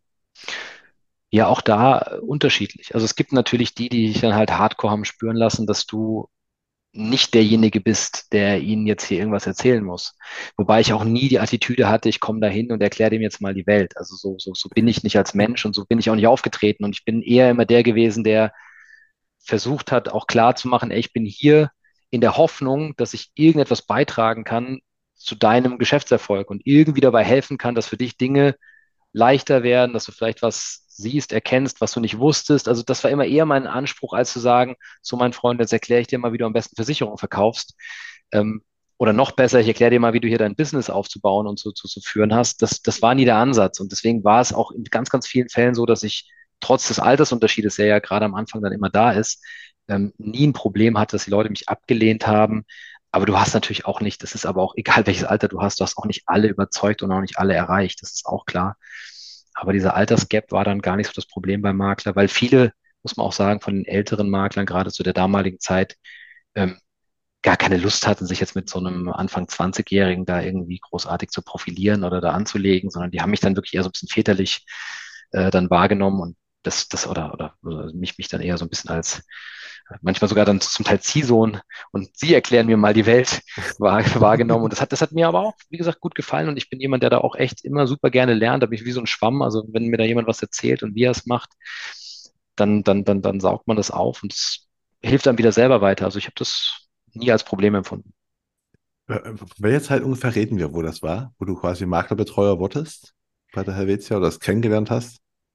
Mit wem ich da unterwegs war? Nee, wie, welche, Zeit, von, von, welchen Jahren ungefähr reden wir da? Ach so, ach so, entschuldige, da, ähm, ich habe 2004 muss das gewesen sein. Da bin ich, da bin ich dann in die Maklerbetreuung. Also da war es am Anfang noch so ein Mischgebiet mit ein paar Generalagenten drin, aber relativ schnell wurde es dann zu einem, zu einem Maklergebiet. Ich glaube, so ab 2006 oder sowas. Ja, aber ich denke gerade so, du hast vorhin erzählt, dass dich interessiert die Zukunft auch immer und äh, Vertrieb und sowas. Und da waren ja schon quasi die Vorboten der Digitalisierung. Also, ne, wenn man 2005, 2006 heißt, da hat Facebook wurde gegründet, so äh. Twitter wurde gegründet. Also, man hat gemerkt, was so als, als normaler Mensch, okay, da geht irgendwas ab in diesem Internet. Ne? Das diese, diese erste Dotcom-Blase ist geplatzt, aber es geht hier weiter. Hast du da auch schon was gemerkt, dass es die Markt, also also haben die Makler auch schon gespürt, ey, hier geht was, hier gibt es Möglichkeiten? Oder haben die, wenn du gerade mit Älteren redest, sich gedacht, ach komm, das geht vorbei, weil es ist wieder so ein Trend, dieses Internet? Ja, ganz witzig. Ich habe tatsächlich, also wenn ich gefragt hast, habe ich gar nicht drüber nachgedacht, aber ich habe äh, meine Diplomarbeit geschrieben über Online-Marketing im Vertrieb. Das, das, das, das war meine Diplomarbeit und vor allem ging es damals natürlich um die Angebote der Versicherer so in Richtung die ersten Entwürfe von, von so Intranets für Makler, also so Geschäftspartnerportale und so ein bisschen das Zerlegen der, der Prozesskette, also ähm, Pre-Sale, Sale, After-Sale zu sagen, welche Unterstützung im Internet kannst du an welcher Stelle wie bieten. Also das war so ein bisschen das Tenor der, der, der Diplomarbeit und die habe ich geschrieben bei Hirsch und Partner, also in, in Frankfurt. Und damals war, ich weiß nicht, ob das noch was sagt, so ein bisschen der Hype ja Insurance City und so diese erste Welle von Versicherungen werden jetzt digital verkauft. So, für mich war das so ein bisschen die erste Welle der Insurtechs. Und man, das war, wie gesagt, 2004 oder irgendwas um den Dreh rum. Ähm, und das hat mich damals auch schon super interessiert. Also ich bin grundsätzlich, was das Thema angeht, super affin, weil es letztendlich ja auch wieder nichts anderes ist als eine Kommunikationsform. Ähm, und das, das war damals schon spannend, aber ehrlicherweise hat das im, im, in der Breite des Marktes überhaupt keine Rolle gespielt. Also in meiner Wahrnehmung war das so, das waren dann halt so die Exoten. Ja, und natürlich noch viel mehr Exoten, als jetzt dann, als dann später mal Clark und, und Knipp und sowas aufkam. Da war, da wurde es nicht mal, nicht mal wahrgenommen. Also nicht mal, dass man jetzt irgendwie über Bedrohung gesprochen hätte, sondern es war irgendwie gefühlt gar nicht existent. Und hätte wahrscheinlich auch jeder müde gelächelt, dass da jetzt irgendwie eine Bedrohung am Horizont entsteht. Ähm, aber es war, in meiner Welt war das Thema, aber gefühlt draußen beim Vermittler, und wie gesagt, das war damals auch so, dass ähm, ich natürlich, da gab es auch, auch hier wieder gefühlt, weil das ist kein statistischer Wert, aber ich wirklich sehr viel mehr mit älteren Maklern gesprochen habe als mit diesen typischen Jungmaklern. Also auch was du heute ja ganz, ganz viel siehst an gut positionierten, sichtbaren Jungmaklern, die jetzt du früher wahrscheinlich mit der Lupe suchen müssen. Und vielleicht gab es die in der Form auch gar nicht, weil, sind wir wieder beim Ursprung, digitaler Fußabdruck, die gar keine Chance hatten, ihr Business so in die Sichtbarkeit zu bringen, dass sie überhaupt hätten wachsen können. Also lange Rede, kurzer Sinn. Ich glaube, das war damals so 2004, 5, 6 zwar im Hintergrund irgendwo vielleicht schon mal da und es gab ein paar, die haben sich beschäftigt, aber das, die große Masse war da vollkommen unberührt. Und wann? Also bist du bei der Helvetia, du bist ja irgendwann dann zur LV 1871 gegangen. Genau. Ähm, also A, warum? Ist die eine Frage. Und die andere ist, wann hast du das erste Mal gemerkt, dass dieses Digitale auch für die Makler, äh, gut, das für die relevant ist, hast du vielleicht schon gewusst, aber dass die es auch quasi bewusst gemerkt haben, hey, da passiert was und es interessiert uns auch mal so unterstützt zu werden. Mhm. Ähm, das erste, wieso, ist relativ einfach erklärt. Also ich habe jetzt ja mehrfach die Helvetia gelobt und es wäre jetzt komisch, wenn ich sagen würde, ich bin gegangen, weil ich tief frustriert war. Das überhaupt nicht. Also ich habe mich bei der Helvetia immer wohl gefühlt. Das war immer ein ganz toller, vor allem auch toller erster Arbeitgeber, weil das ja auch ein Stück weit den, den Blick auf dein Berufsleben prägt. Ähm, also wirklich toller Arbeitgeber, aber irgendwann war so für mich der Punkt, es ist schwierig, sich dann an einer gewissen Stelle weiterzuentwickeln, wenn du der ehemalige Azubi bist in Anführungszeichen. Also bei der Helvetia war damals vor allem auch so ein bisschen die, das Credo immer, wenn wir jetzt da irgendwelche weitergehenden Jobs zu besetzen haben, dann wurde eigentlich fast immer extern gesucht und besetzt. Also die Chance, sich da so nach oben zu arbeiten, war begrenzt. Ich meine, vielleicht muss man dazu sagen, ich war ja auch bei der Helvetia Leben. Also ich war ja nicht bei der Helvetia Sachgesellschaft, da war ich zwar Trainee dann in der Zeit, aber war dann in der Maklerbetreuung bei der Helvetia Leben. Und ähm, jetzt ist die Helvetia kein typischer Lebensversicherer, ja, sondern hat eine starke Sachmutter, hat noch eine starke Ausschließlichkeit dazu. Und da war man als Maklerbetreuer Leben jetzt nicht unbedingt der Erste in der Nahrungskette. Ähm, und das ist natürlich bei einer LV 1871 mit einem klaren Auftrag, Lebensversicherung in Deutschland mit ungebundenen Vermittlern eine ganz andere Nummer gewesen. Das hat mich gereizt, weil einfach der Fokus ein anderer ist, weil einfach die, die Frage von, was machen wir, wie machen wir es, sich immer um eine Frage dreht und halt nicht diese Konflikte da sind. Ja, wenn wir es jetzt hier machen, dann können wir es aber da nicht und aber eigentlich ist doch Sach viel wichtiger als das. Also verstehst, was ich meine? Da war einfach dann dieser Wunsch, das, was ich wirklich lieb gewonnen habe, wie gesagt, was ich gerne machen wollte, dann auch bei einem Versicherer dann zu machen, der das noch fokussierter macht, ja. Also so kam, so kam hast, das. Hast du einfach, aber dann hast du gesucht oder kamen die auf dich zu? Ich habe auch da kann man die Geschichte erzählen. Ich habe ähm, nicht gesucht, ich habe mich auch nicht beworben, sondern ich war auf einen Geburtstag eingeladen von einem Vermittler und saß mit einem sehr sympathischen Mann am Tisch und wir haben uns den ganzen Abend unterhalten über alles Mögliche. Also meine Frau war dabei, seine Frau war dabei und dann viele Leute. Und wir haben super unterhalten und super verstanden und so. Dann am Ende, so gegen Ende, kam dann der, der Geschäftsführer von dem Makler und sagte, ja, hier, gell, aber nicht, dass du der Helvetia die guten Maklerbetreuer abspenstig machst. Und dann sagte er, wieso, was machen Sie denn? Hab ich gesagt, was ich mache. Sag ich, was machen Sie denn? Dann sagte er, Filialdirektor bei der 111871. Und dann haben wir Kärtchen ausgetauscht. Und in dem Moment war es für mich auch rum. Also habe ich gesagt, okay, es war super nett und, und schön und ist okay. Und so zwei Wochen später habe ich einen Anruf bekommen, so, ja, hier, Herr Leitgeb, ähm, der, in dem Fall kann man auch Namen sagen, ist mittlerweile in Rente, der Herr Schermann ähm, hat sie kennengelernt und der würde gerne ähm, mit Ihnen mal einen Kaffee trinken in Stuttgart. Ich sage, ja, kein Problem. Es war auch nicht weit auseinander. Also wir haben jetzt wirklich auch von, von da, wo ich gewohnt habe, zur, zur Filialdirektion war nicht weit. Und auch selbst da habe ich mir noch nichts dabei gedacht. Und dann haben wir uns zusammengesetzt und uns unterhalten und ähm, das passte nach wie vor super gut. Und dann sind wir so ein bisschen drauf gekommen, was mich so bewegt, was, was, was meine, meine Ansichten sind. Und irgendwie hat das gut gepasst. Und irgendwann sagt er, hier, wie sieht's denn aus? Hätten Sie nicht Lust, bei uns anzufangen? Und dann war das für mich echt so ein bisschen dieses, wenn ich das nachvollziehen kann, der einfach so seinen ersten Job verlässt, das ist so ein bisschen wie so das Nest verlassen, in dem man dann so ein bisschen groß geworden ist, ist mir überhaupt nicht leicht gefallen. Aber dann war für mich klar, nee, das ist jetzt so der nächste Schritt, den du gehen willst und gehen möchtest. Und ich hatte das bis dahin Glück auch bei der Helvetia, dass immer, wenn ich an den Punkt kam zu sagen, oh, jetzt irgendwie würde mich was anderes reizen, ging eine Tür auf. Und ich war zu dem Zeitpunkt aber an einem Punkt, wo ich dachte, okay, ich wüsste jetzt nicht, was bei der Helvetia passieren müsste, sollte, dass da für mich jetzt irgendwie die Reise weitergeht. Und dann war es eigentlich ein perfekter Zeitpunkt. Und ja, dann habe ich gesagt, ja, komm, machen wir. Und so kam der Wechsel. Cool ist einfach, es passt gerade wieder zum Anfang, wo wir sagten, ja, dieses Work-Life-Balance, ne? also man, man hat Freunde, also quasi, irgendwann werden quasi äh, Geschäftspartner zu Freunden. Geschäftspartner. Und du hast ja gerade, du bist auf einem Geburtstag yeah, eingeladen ja. gewesen, wo man sagt, man weiß gar nicht, ist es jetzt beruflich oder ist das privat, ne? Was wir genau, genau. hatten. Genau. Und das ist ja genau die Bestätigung nochmal davon. Mhm. Ja. Absolut. Okay, und du hast noch eine zweite Frage gestellt. Du hast dir noch die zweite genau. Frage gestellt, ähm, ab wann ich gemerkt habe, dass Makler das Thema Digitalisierung wahrnehmen. Genau, zu wahrnehmen und auch, auch quasi also da, da mhm. auch äh, Unterstützung wollen, weil ihr macht ja, muss man sagen, von der LV 1870, na, ihr macht halt sehr viel und sehr gut. Also, ja. ne, das kann man so sagen. Dankeschön. Also ich, also wobei der, der, der Dank ähm, müsste eigentlich von Marketing kommen, genau wie das Lob an Marketing geht. Also wir haben wirklich ganz, ganz tolle Kolleginnen und Kollegen im Marketing, was das Thema Unterstützung bei, ja, sei es jetzt Social Media Aktivitäten, SEO, SEA und sowas ist. Also das ist jetzt wirklich da die, die, die Professur der Kolleginnen und Kollegen im Marketing. Aber ja, wir machen da viel und ich glaube, also wir haben es, wir haben es wirklich für uns auf die Agenda genommen im Jahr vor Corona. Deswegen darf man auch immer nicht vergessen, weil ab und zu mal kam da so ein bisschen auch in den Gesprächen, ja, ist ja, ihr habt das jetzt ja gemacht äh, als Reaktion auf Corona. Und das ist de facto nicht richtig. Also wir haben das ein Jahr vorher schon angefangen gehabt mit so Webdays, die wir da gemacht haben und ähm, waren da schon wirklich auf diesem Weg. Und natürlich war dann, wie für viele andere Dinge auch, Corona einfach so ein Brandbeschleuniger. Und hat das dann einfach nochmal nochmal richtig, nochmal richtig befeuert und ähm, uns auch dann den Rückenwind gegeben für die Themen, die es vielleicht sonst nicht gehabt hätte.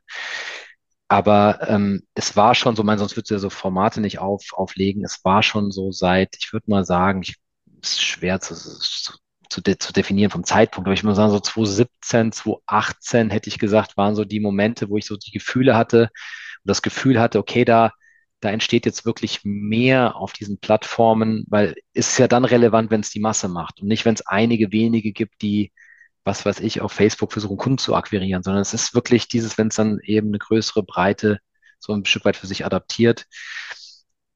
Und ich würde mal sagen, so 2017, 2018. Und ähm, ich habe übrigens vielleicht auch da noch zum Thema meiner Passion in die Richtung. Ich habe, als ich bei der Helvetia dann ein Maklerbetreuergebiet bekommen habe, ähm, war das so, dass ich wirklich so auf der grünen Wiese mehr oder minder angefangen habe. Weil die Makler, die da waren, waren ja natürlich verteilt, die waren ja betreut und dann hat man gesagt, so, ja, jetzt such halt mal, guck halt mal. Und das ist ja immer die schwierigste, die schwierigste Geschichte.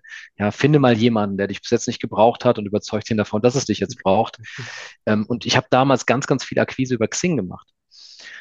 Und gar nicht so sehr über diese Akquise-Thematik zu sagen, ähm, schreibt den an und dann wird das eine Geschäftsbeziehung, sondern ich habe eigentlich das genutzt als da, wo man sonst vielleicht sagt, ich schicke da mal einen Brief hin und telefoniere hinterher.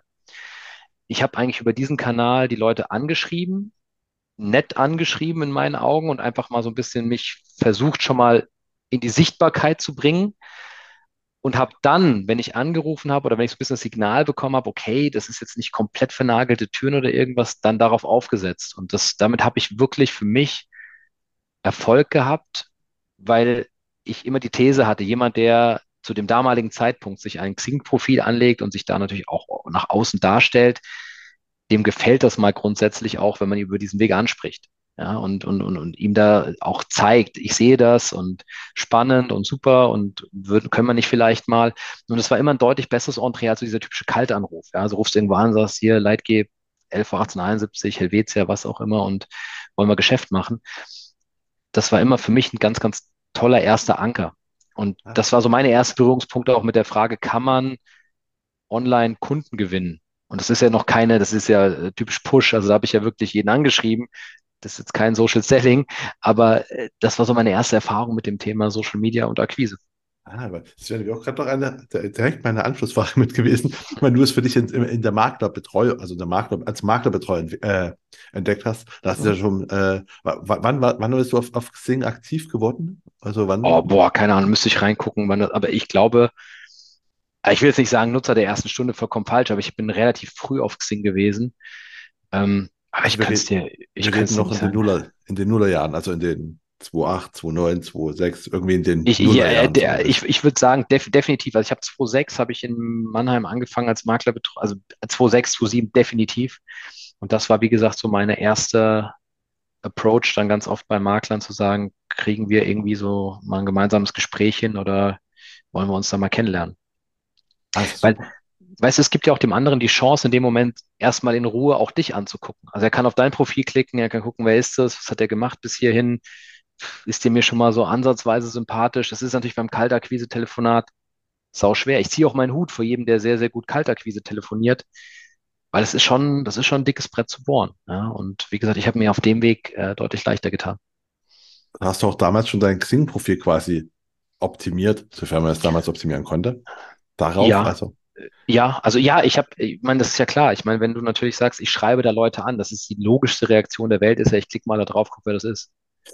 Es, oder ich lösche es gleich, das wäre die andere Alternative. Aber wenn, wenn, wenn ich nur im Ansatz interessiert bin, klicke ich da drauf. Wenn ich dann natürlich aber nichts finde, was soll das? Also deswegen sage ich ja, das ist eine Visitenkarte und das ist ja der digitale Fußabdruck. Ich möchte schon auch verstehen, wer ist denn der andere jetzt? Und äh, vielleicht kommen wir da ganz am Ende nochmal drauf, aber ich meine, du kriegst es ja heute auch mit bei LinkedIn, egal wo, diese Sales Pitches nach einer Kontaktanfrage.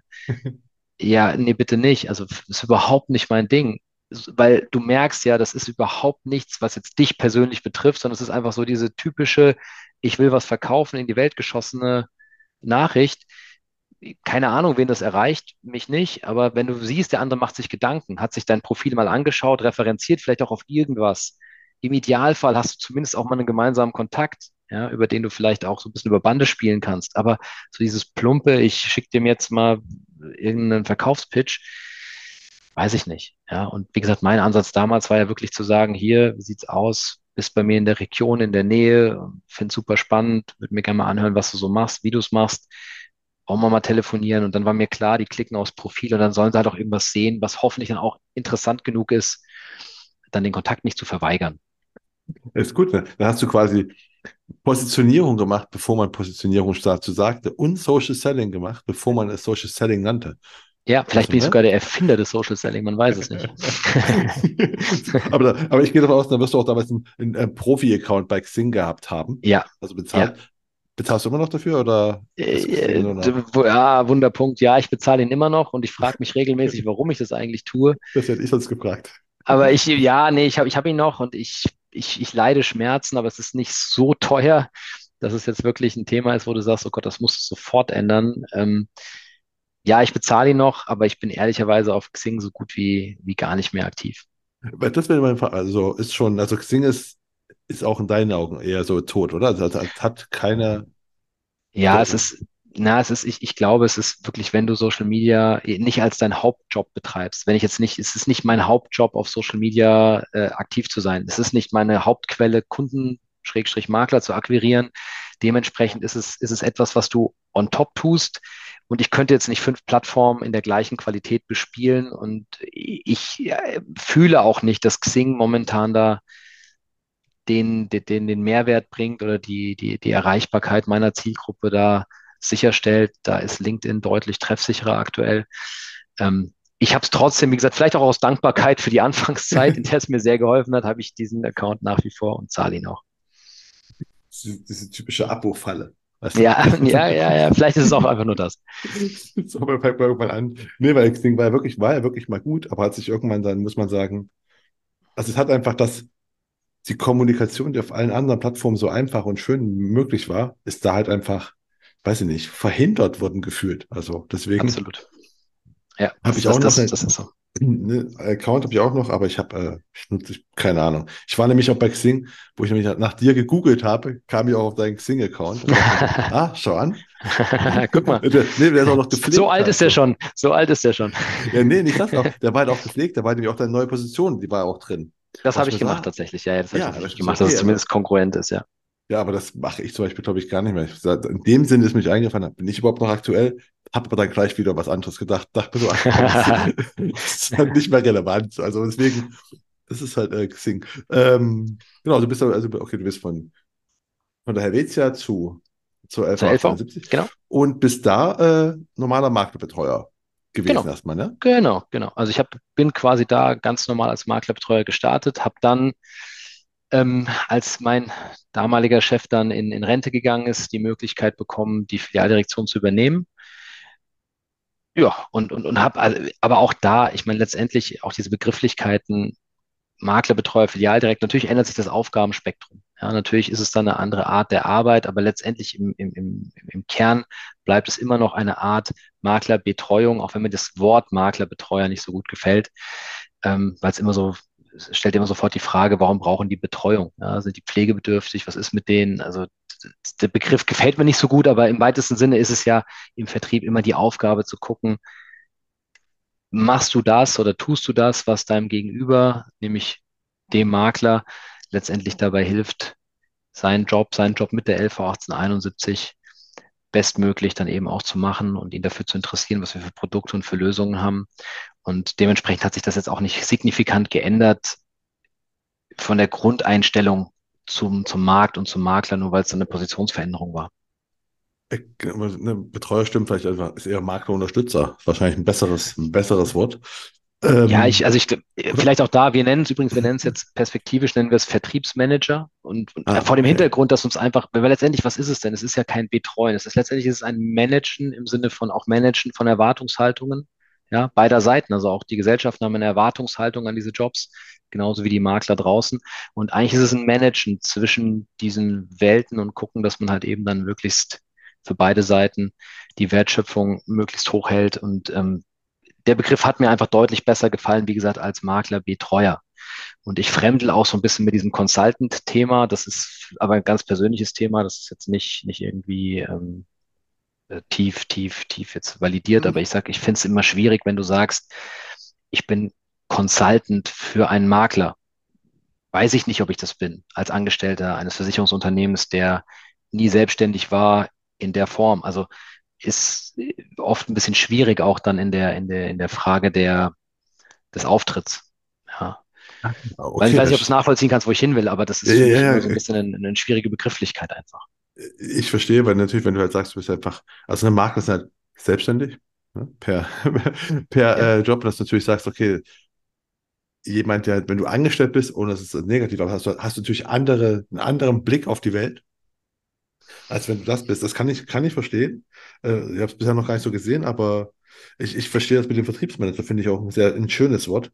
Weil auch das mit dem Erwartungsmanagement, was du gerade sagtest, finde ich, äh, finde ich gut, weil nämlich bringt mir aus der Sache, was, was denn, was, was glaubst du, was mag noch von dir, von euch erwarten? Ja, würde ich dir sofort beantworten. Ich wollte noch einen Sidestep ah, okay. machen zu dem Thema Consultant, weil nicht, dass das in den falschen Hals kommt. Ich habe überhaupt nichts gegen das Consulting-Thema. Und ich glaube nur, eins, das, treibt mich. Ich sage, wenn du einen Makler hast, wenn du einen Vertriebspartner hast, der zu dir kommt und sagt, hör mal zu, Marco, ich stehe mit meinem Unternehmen gerade hier an der oder an der Schwelle, ich bin mir nicht ganz sicher, wie ich es machen soll, lass mal drüber reden, hast du eine gute Idee für mich, kannst du mir da helfen? Ja, was bist du denn dann im weitesten Sinne? Du bist ein Consultant, du hilfst ihm bei seinem Thema, aber du bist nicht ein Consultant, weil es auf deiner Visitenkarte steht. Ich gehe nicht hin und sage, schönen guten Tag, ich bin Ihr Consultant, sondern das ist etwas, das entsteht durch das, was er, sind wir wieder beim Thema Erwartungshaltung, was er in dich reininterpretiert.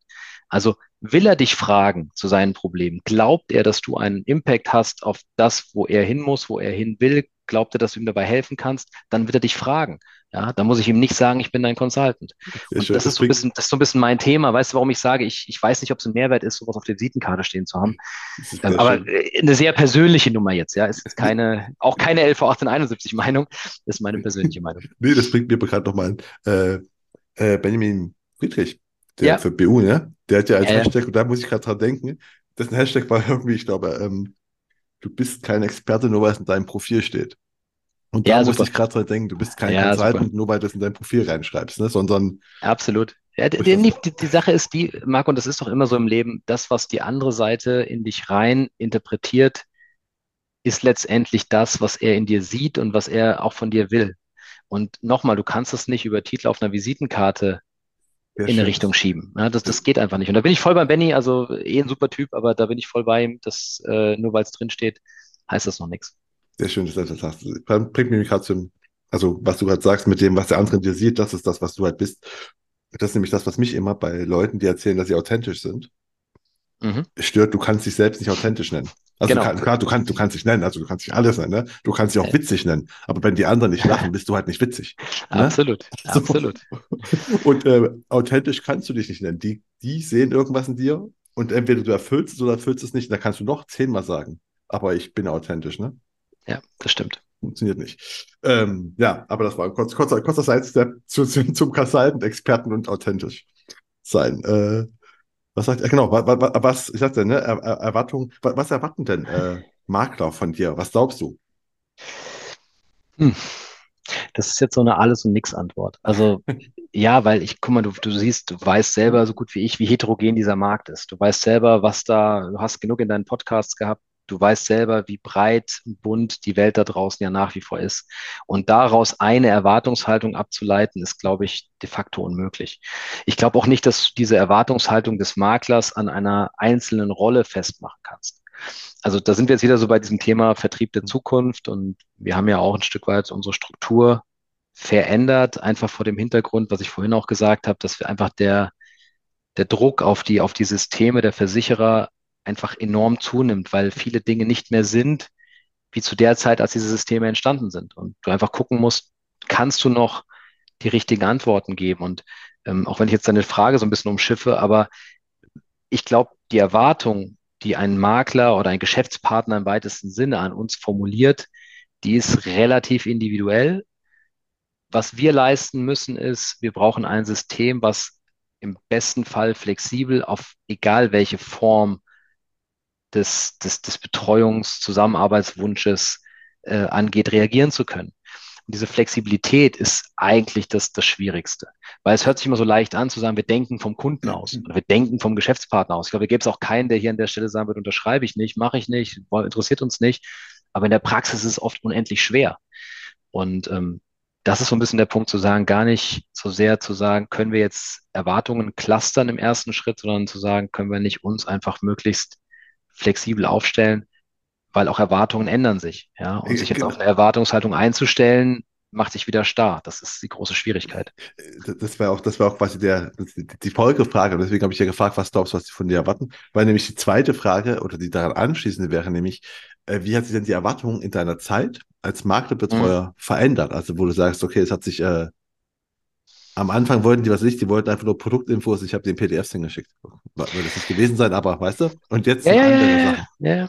Du, ich, also das, das ist, das ist diese Art von Veränderung, nochmal, die gab es schon immer. Also da hat sich auch über die Jahre, die ich Maklerbetreuer war, die Welt immer ein Stück weit verändert, die wurde immer ein Stück weit digitaler. Wie gesagt, ich kann mich noch an die Zeit erinnern, da bist du abends nach Hause gekommen und hast erstmal vier Meter Thermofax-Rolle durchgeguckt, was so über den Tag passiert ist das, das hat sich verändert. Natürlich auch über, über digitale Kommunikation. Das ist alles schneller, das ist alles ähm, direkter geworden.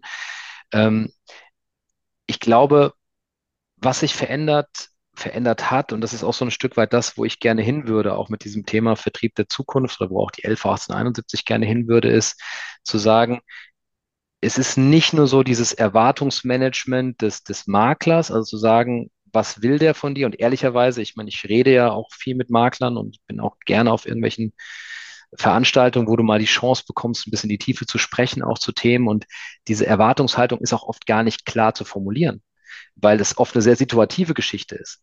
Also wenn er gerade den Maklerbetreuer gebraucht hat für irgendein tiefsitzendes Problem, dann ist es für ihn der Problemlöser wenn er gerade irgendeinen gebraucht hat bei einem, bei einem schwierigen Angebot, dann ist es der Unterstützer auf der Fachlichkeit wenn es ihm darum ging, dass er in dem Moment gar nichts gebraucht hat, dann sagt er, pff, Maklerbetreuer brauche ich nicht, trinke mir nur einen Kaffee weg, ist mir wurscht. Also das ist oft eine sehr situative Antwort, zumindest in meiner Erfahrung.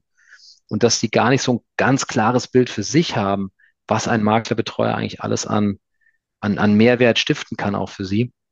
Und das ist, glaube ich, die Aufgabe, die wir dann wieder haben, zu sagen, wir müssen das ein Stück weit besser greifbar machen, besser formulieren, und vielleicht auch dieses Management, das ist was, was ich gesagt habe, noch ein bisschen mehr in die Hand nehmen, zu sagen, welche Dinge empfinden wir denn in beide Richtungen als wertschöpfend? Weil auch da wieder, das ist ein Teil der Wertschöpfung für ein Unternehmen, ist ja auch etwas von einem Maklerbetreuer oder einem Vertriebsmanager, was der Makler selber vielleicht gar nicht sieht und was ihn vielleicht auch gar nicht betrifft, was trotzdem Wert für das Unternehmen ist. Ja? Angefangen bei sowas wie Sichtbarkeit.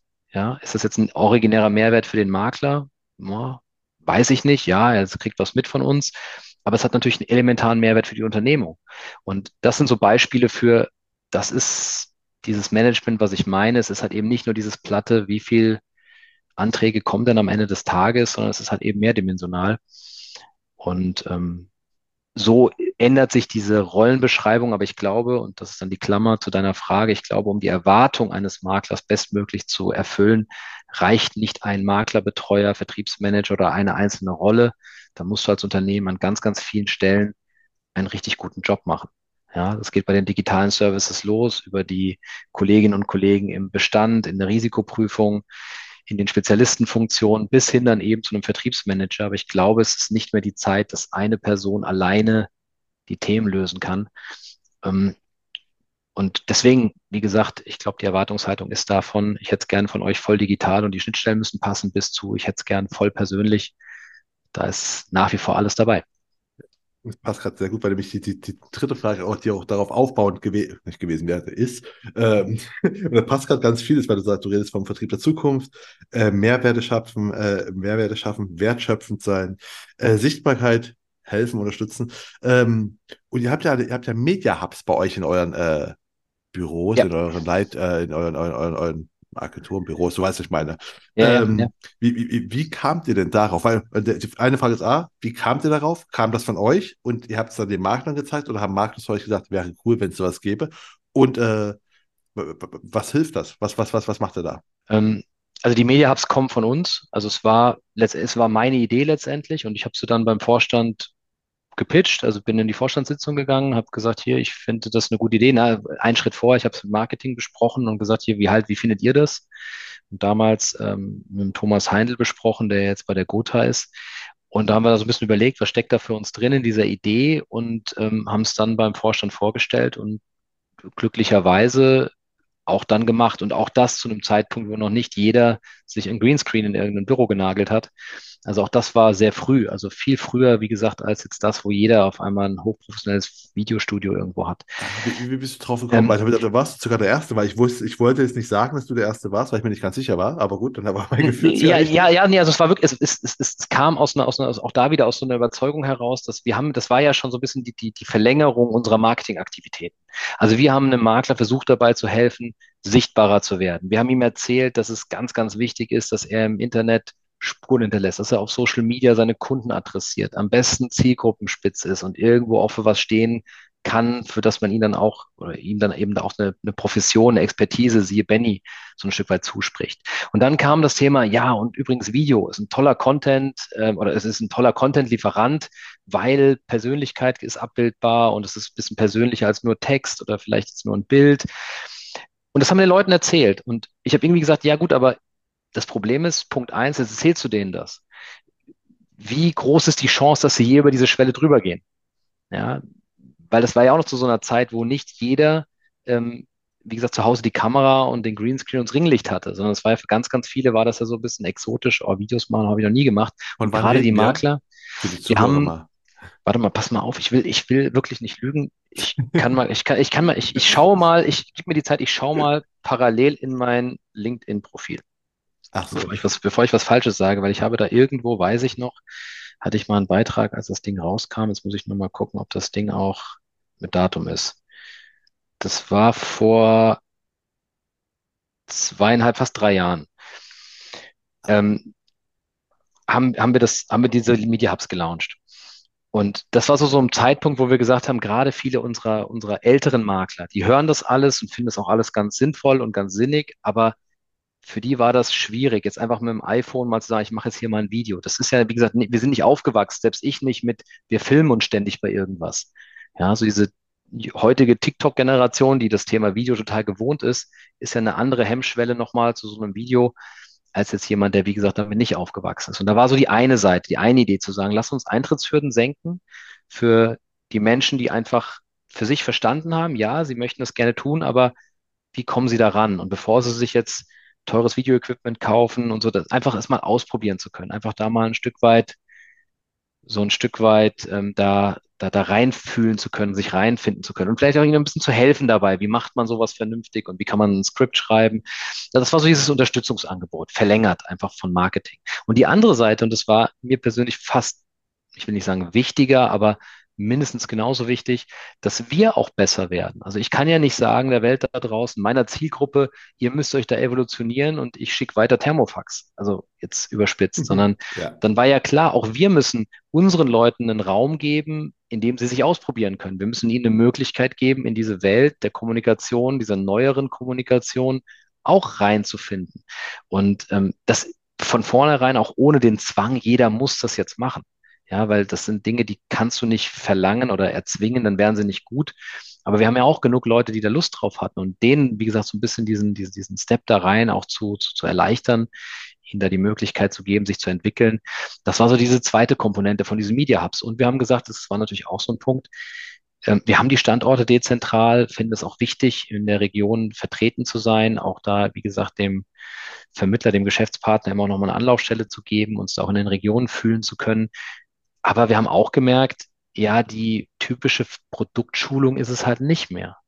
Also, wo du früher dann hier die Hallen vollgekriegt hast oder die Büros mit, wir haben eine neue BU, da sagt halt jeder, ja, dafür fahre ich aber nicht nach Stuttgart in die Innenstadt und schon gar nicht bei dem Verkehr und schon gar nicht bei den Parkplatzsituationen. Ähm, dann machen Webinar. Und das war wieder so ein Angebot, wo wir gemerkt haben, dass das, das reizt die Leute. Da kommen sie auch wieder und du hast auch diese gemeinsame Zeit. Ja, und gemeinsame Zeit, gemeinsamer Austausch ist ein extrem hohes Gut ja auch für uns, weil wir da natürlich extrem viel erfahren können und auch wieder, wieder Informationen bekommen, die uns wieder helfen, die Services und die Themen, die wir machen, für den Vermittler besser, wie gesagt, auf die Zielgruppe abzustimmen. Also das war so die Idee dahinter. Und das hat auch sehr, sehr gut funktioniert. Also, und wir haben hier auch wirklich extrem viel gelernt, also steile Lernkurve gehabt. Und ähm, es ist interessant zu sehen, letzter Satz zum Media Hub, ähm, interessant zu sehen, wie unterschiedlich Menschen dann wirklich vor der Kamera funktionieren. Und man, du kennst Vertriebler, die wenigsten von denen sind jetzt äh, auf den Mund gefallen, die meisten reden gerne, sind selbstbewusst, kommen auch rein, wo, wo ist die Kamera, wann kann es losgehen? Und da hast du so zwei Typen. Die einen, die das tatsächlich richtig gut und richtig vernünftig machen. Und du hast so diese zweite Kategorie, die eher so wie das Reh im Scheinwerferlicht ähm, komplett verkrampfen. Ja, und aber auch das ist ja ein wichtiges, ein wichtiges Wissen über sich selber, dass vielleicht Video dann einfach nicht das Mittel ist, was man nutzen sollte zur ja, Verbreiten seiner, seiner, seiner, seiner Botschaften. In Klammern, es sei denn, man hat wirklich Lust an sich daran zu arbeiten, das zu verbessern. Ähm, aber man hat zumindest mal, wie gesagt, einen, einen ersten Fingerzeig. Das ist gut. Ähm, wir sind gerade noch, wir, wir, gehen schon Richtung Ende zu, aber ich habe zwei, zwei Sachen, die mir noch dazu einfallen. Du hast gemeint, so mit den, ne, du hast schon von den Fußstapfen erzählt, oder von digitalen mhm. Fußspuren und äh, seine Botschaft zu verbreiten. Wann hast denn du entschieden, äh, das für dich so, so gezielt zu machen? Also weißt du nicht einfach nur, ich bin auf Xing und schreibe Leute an und mach mein Profil ist okay, sondern du bist ja wirklich aktiv, gezielt aktiv. Ähm, ich würde mal sagen, so vor also auch da, das ist ja ein Prozess. Also wie gesagt, ich mache Xing seit ähm, ich quasi im Vertrieb bin. Am Anfang ganz extrem halt mit dem Ziel, neue Geschäftspartner zu finden. Dann hat sich das irgendwann so ein bisschen gedreht in auch die Geschäftspartner, die man schon kannte, da war so ein bisschen ein kleines CRM, ja, wo du wusstest, das ist so eine Datenbank, da kannst du mal anschreiben, da kannst du mal auch wieder Lebenszeichen. Das wurde dann so ein bisschen abgelöst von WhatsApp. Also das ist ja eine, das ist ja eine Reise letztendlich. Und dieses bewusst präsenter sein, ich würde mal sagen, jetzt so seit ach, so drei Jahren vielleicht, dass ich mir wirklich auch die Gedanken darüber gemacht habe, was ist eigentlich der Fußabdruck, den du hinterlassen willst. Und ich bin da auch noch nicht an einem Punkt, wo ich jetzt super, super zufrieden bin, weil ich immer noch so diese, dieses Thema habe zu sagen, ich bin da super selbstkritisch. Also ich habe immer so diesen Punkt zu sagen, oh, wen interessiert's? Also was ganz viele andere Menschen nicht interessiert. Also weißt du, wo man das Gefühl hat, okay, das, das Ding ist voll von Belanglosigkeiten und ich denke mir dann immer so, boah, also ich habe, ich fremdel da manchmal noch so und ich überlege lieber dreimal und bevor ich dann was mache und das ist sicherlich entgegen jedem Coaching-Tipp, mach so viel wie möglich und äh, am besten täglich. Das bin ich überhaupt nicht. Aber sind wir wieder bei dem Punkt, man kann zwar nicht über sich selber sagen, authentisch zu sein, aber ich versuche zumindest mich da nicht zu verkünsteln und Dinge zu tun, nur weil sie vermeintlich richtig sind, wenn ich sie nicht fühle. Also das ähm, war immer so für mich ein ganz wichtiger Punkt, auch im Umgang mit Social Media, dass es jetzt nicht so eine, so eine aufgesetzte Nummer ist, weil man es halt so. Kann ich, kann ich so, also man sagt, glaube ich, heute nämlich genau, ich, ich, ich fühle das so, ich, ich fühle dich. also, weil ich genau, ich kann das voll und ganz verstehen, dass man sagt, es gibt so viel belangloses Zeug, warum muss ich jetzt belangloses Zeug dazu kippen? Also, ne, das vom, vom Gefühl her, dass man sagt, dann lass es lieber sein. Ähm, gut, aber du hast, du hast das vor zwei, Jahren, hast du während Corona erst entschieden, nicht schon vorher? Na, ich sag mal vorher, wie gesagt, ich habe das schon immer gemacht und ich habe schon immer versucht, auch mal so ein paar Themen zu teilen, wo ich dachte, das könnte jetzt, wie gesagt, interessant sein. Aber dass ich mir wirklich über dieses Medium Gedanken gemacht habe, im Sinne von, wen erreichst du eigentlich? Und es ist ja eigentlich nicht so entscheidend so sehr jetzt nur, was du postest, sondern die Frage ist ja, wen erreichst du damit? Also du kannst ja, wenn du einfach kein Netzwerk hast, wenn du keine Reichweite hast, dann ist es ehrlicherweise vollkommen Wurst, was du da, was du da rein postest. Dann reden wir nicht von Skalierung, dann reden wir nicht davon, dass das möglichst viele Leute sehen, die es auch im besten Fall interessiert, die dann so ein bisschen ein Stück weit wieder auch reflektieren auf dich, im besten Fall auf deine Firma, dein Angebot. Dann ist es vielleicht Freunde und Familie bespielt, aber warum? Und, und das war eher so der Punkt zu sagen, ich habe dann eigentlich bewusster angefangen zu netzwerken, bewusster angefangen aus Offline-Kontakten Online-Kontakte zu machen und immer mehr auch so dieses Thema zu nutzen für Kontaktaufnahme, wie so ein bisschen in der Anfangszeit mit Xing, einfach Leute, die ich interessant fand, Leute, die für mich spannend sind, einfach zum Netzwerk hinzuzufügen, zu gucken, was machen die, wie machen dies und dann so ein bisschen meinen Weg da zu finden. Also es war nicht der, die bewusste Entscheidung, so ab heute poste ich in was für auch immer gearteten Abständen irgendeine Story, sondern es war eher so ein bisschen Entwickeln eines Online-Netzwerks. Das war eigentlich mehr das, was angefangen hat vor jetzt drei oder vier Jahren, das einfach intensiver und zielgerichteter zu machen. Ah, okay. Und dann habe ich es noch, äh, ich habe ja in der Einleitung erzählt, ne? du bist, du bist jetzt Leiter dezentraler Vertrieb, was glaube ich. Ne? Ja, Genau, genau. die genaue Beschreibung. Und äh, du hast selbst gesagt, ne, die Zukunft des Vertriebs ist dein Steckenpferd. Yep. Ähm, wo, wo, wohin geht es denn der, mit der Zukunft des Vertriebs so ungefähr? Und, und welche Einflüsse kannst du denn da als, als Leiter nehmen oder welche? Weißt du, was ich meine? Also welche, äh, ich, ich weiß, was du meinst. Ähm, vielleicht ein, ein, ein Disclaimer vorneweg. Also ich bin ich, es gibt nicht den Vertrieb der Zukunft. Das ist, das ist mir immer ganz wichtig, weil das ja immer ganz schnell so klingt wie, oh, guck mal, jetzt kommt da der Schlaue und erzählt uns, wie die Zukunft aussieht. Das gibt's nicht. Also es gibt an der Stelle wirklich keinen kein Königsweg. Ja, Grüße gehen raus an Stefan Gierschke. gibt, gibt, gibt keinen Königsweg in dem Fall. Den gibt's tatsächlich nur in der Welt der Strukturvertriebe. Ähm, nee, es ist, es ist wirklich so, ich glaube, jedes Unternehmen hat einen ganz, ganz anderen Startpunkt, ganz andere Voraussetzungen, ganz andere auch ähm, strukturelle Herausforderungen.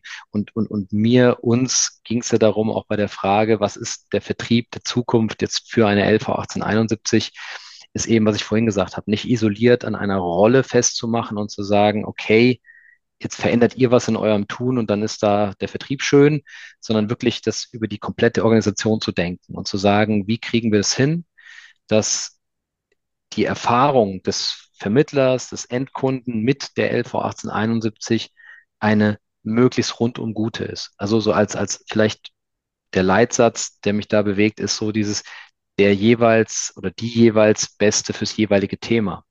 Und das kann nicht immer der Maklerbetreuer oder Vertriebsmanager sein. Das kann auch nicht immer der Kollege aus dem Bestand sein. Aber ihm die Wege möglichst leicht zu machen zu dem, der für ihn der jeweils Beste ist, das ist so ein bisschen die Herausforderung. Und wie gesagt, nochmal, dazu gehört auch dieser ganze Komplex digitale Services. Auch da investieren wir ja viel, die, die, die Erfahrung der Vermittler mit uns im digitalen Rahmen von Abschlussstrecken, Dunkelverarbeitung und sowas einfach immer weiter zu verbessern, uns einfach besser in die jeweiligen Workflows auch ähm, integrieren zu können, ja, um das Arbeiten des Geschäftspartners möglichst einfach zu gestalten. Und da ist vieles momentan natürlich noch Zielbild, da ist vieles dabei auch zu entstehen, auch entstehen im Dialog mit den Geschäftspartnern. Aber das ist so mein, meine, meine Triebfeder auch für Vertrieb. Und wir müssen im Vertrieb unsere Rolle vielleicht noch mal ein Stück weit, das ist dann das Originäre im Vertrieb, in meinem Bereich, im dezentralen Vertrieb, unsere Rolle noch mal ein bisschen schärfen und überlegen, wie gesagt, neben dem typischen Thema, für das Vertrieb ja immer angeguckt wird, nämlich wie viel wird verkauft,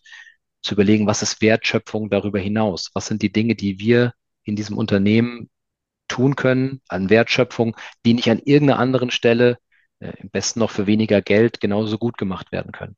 Und das ist so die Reise, auf der wir da gerade sind. Und wir haben da viele, viele Ideen, viele gute Ansätze. Und du hast es auch ganz am Anfang gesagt, einer der wichtigsten Punkte für mich war, dass wir so ein bisschen rauskommen aus dieser Regionalitätsthematik. Und nicht, weil ich per se ein Feind, ein Feind von Regionalität bin, überhaupt gar nicht. Regionalität kann ein super Argument für eine ganz, ganz tolle und super produktive, profitable Zusammenarbeit sein.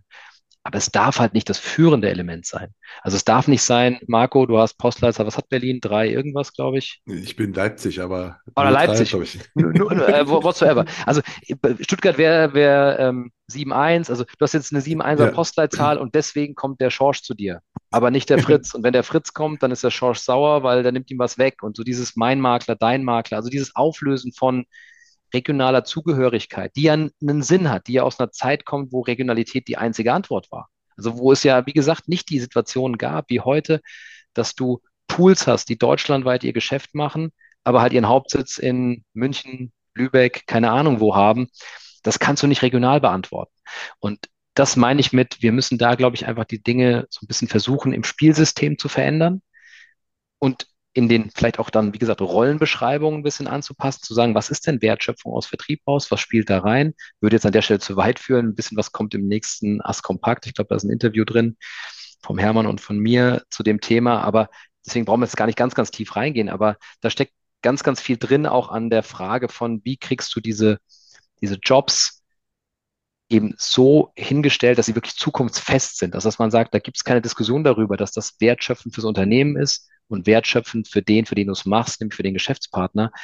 Und ähm, im letzten der Konsequenz, und das ist dann der Schritt, den du dann auch gehen musst, musst du natürlich über Vergütungssysteme, Anreizsysteme diskutieren, weil die natürlich oft hardcore auf individuellen Erfolg getrimmt sind, was sich natürlich auch wieder beißt mit der Idee, dass der jeweils Beste zum Thema oder die Beste zum Thema hingeht. Also das ist so die Reise, auf der wir da gerade sind, wo wir vieles schon, schon als Bild, glaube ich, sehr, sehr vernünftig aufgebaut haben und jetzt natürlich dann die Veränderung im Arbeiten, im, im, im, in, den, in den Strukturen und sowas dann halt eben sukzessive nachziehen. Aber das ist der Weg. Ich habe noch eine Frage, fällt mir gerade ein, wo du von der Rolle sprichst. Ähm, wir haben vorhin auch von KI schon gesprochen. Welche Rolle spielt denn ChatGPT und Co.? Also als Maklerbetreuer sind die denkbar für dich? Dass sie quasi die Makler abholen oder? Also ich bin, ich bin super interessiert an KI. Ich habe wirklich jetzt auch tolle Vorträge hören dürfen die letzte Zeit. Sowohl beim Votum-Verband gab es einen tollen Vortrag zu KI, als auch dann bei dem Insurance Summit von JTC. Also ich finde KI super, super spannend. Ich nutze auch wirklich ChatGPT ganz gerne mal so für dieses Sitz von einem Lernblatt Papier und dir fehlt so der richtige Pack an. Und es ist Wahnsinn, wenn du da irgendwas reinschreibst, in welcher Geschwindigkeit Themen vor dir auftauchen, wo du zum Teil sagst, ja, okay, ist belanglos oder verstehe ich nicht, brauche ich nicht, aber zum Teil auch richtig, richtig gute Ansätze. Ähm, dementsprechend, also ich finde es ein super valides Thema. Ich weiß nicht, ob der Hype, der drum gemacht wird, jetzt schon standhält. Also ob man jetzt schon sagen kann, ja, das ist dieser enorme Impact auf egal welchen Job. Das wird es haben, da machen wir uns nichts vor. Also das wird definitiv kommen und wie genau, das wird sich dann zeigen, wie es sich auch weiterentwickelt. Aber ich kann mir durchaus vorstellen, dass künstliche Intelligenz einen Teil der Wertschöpfung übernimmt. Nämlich da sind wir wieder beim Thema, so wie Webinare, die Schulungen vor Ort größtenteils ersetzt haben zu Produkten. Wenn es rein technische Fragen zu Themen sind, die auch eine KI super gut und in einer schönen Tonalität beantworten kann, braucht es da keinen Mensch. Ähm, ich glaube aber auch, jetzt gerade bezogen auf unseren Job, auf die Rollen im Vertrieb, ich glaube, dass da ein ganz, ganz wichtiges Element Kreativität ist. Also Kreativität im Umgang mit Herausforderungen, Kreativität in der Frage, wie kriegen wir Geschäftsmodelle begriffen, übersetzt in unsere Welt, geankert. Das, das hat sehr viel mit Kreativität zu tun. Und das ist, glaube ich, das, was künstliche Intelligenz nicht so schnell ersetzen kann oder sicherlich noch länger braucht. Aber es wird Tätigkeiten geben, da gebe ich dir recht, die werden wahrscheinlich von KI abgelöst, früher oder später. Genau, ich glaube auch, dass einfache Sachen mit, aber weil ich sehe euch, euch, ne? die ähm, ähm, Markenunterstützer ist ja auch Beziehungsmanagement, ne? Und da glaube ich, dass einfach, es ist die persönliche Ebene ist immer noch entscheidend. Ne? Im Vertrieb ist allgemein, also machen wir uns nichts vor. Im Großen und Ganzen, also klar sind Produkte und Preise wichtig, aber ganz am Ende ist immer noch der Mensch oder Beziehung relevant. Und ich glaube, dass da halt KI nicht so viel machen kann. Also die werden, glaube ich, die technischen Sachen übernehmen, meine These. Aber ich mhm. glaube, so in richtigen Beziehungsmanagement kann ich sie mir nicht vorstellen. Also ich glaube, da.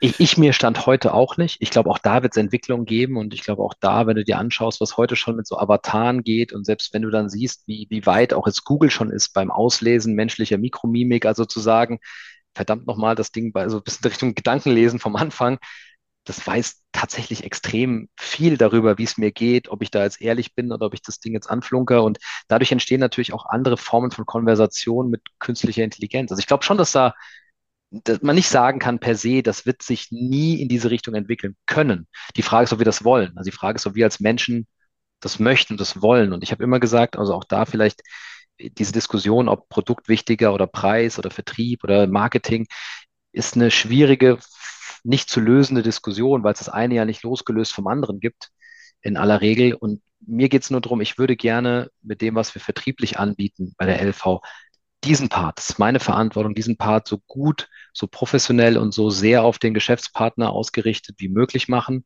Immer mit dem, mit dem Loop zu sagen, es muss im Sinne der Unternehmung profitabel sein. Ja, also es ist, das ist auch klar. Ja, das, was wir tun, muss am Ende des Tages auch fürs Unternehmen noch profitabel sein. Aber und da bin ich wieder bei dem Punkt, sollte der Fall eintreten, wir gehen mit dem gleich guten Produkt, mit dem gleich guten Preis und dem gleich guten Marketing zum Makler und wir stehen alle vor der Tür, dann ist es mein Job, unser Job, dass man uns die Tür aufmacht und nicht eben dem Kollegen oder der Kollegin von der anderen Gesellschaft.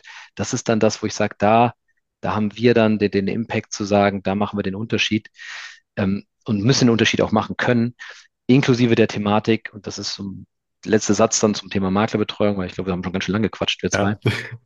Ähm, das ist ganz wichtig. Also auch da, auch in der Frage, kann Vertrieb das Unternehmen in der einen oder anderen Stelle schlauer machen durch das Sammeln von Daten, das Bereitstellen von Informationen. Da glaube ich ganz, ganz feste dran. Und das gut und strukturiert zu tun und eben nicht aus Quellen, die eh jeder nachlesen kann, wie eine AS-Kompakt oder eine IHK-Statistik. Ähm, das ist, glaube ich, auch Wertschöpfung, an einer ganz anderen Stelle der, der, der, der Kette. Ja, vielleicht dann vor der Produktentwicklung, vor dem Bereitstellen von Services und nicht beim Verkaufen des Produktes am Ende der Kette. Also das meine ich mit, das muss man vielleicht in der Rolle einfach auch nochmal hinterfragen. Äh, bin ich voll bei dir, aber du hast voll recht. Wir, wir haben schon viel geredet. Und ich sagte ja vorhin, das war die letzte Frage. Jetzt kommen noch die drei, die drei letzten Fragen, ne? die immer gleich sind.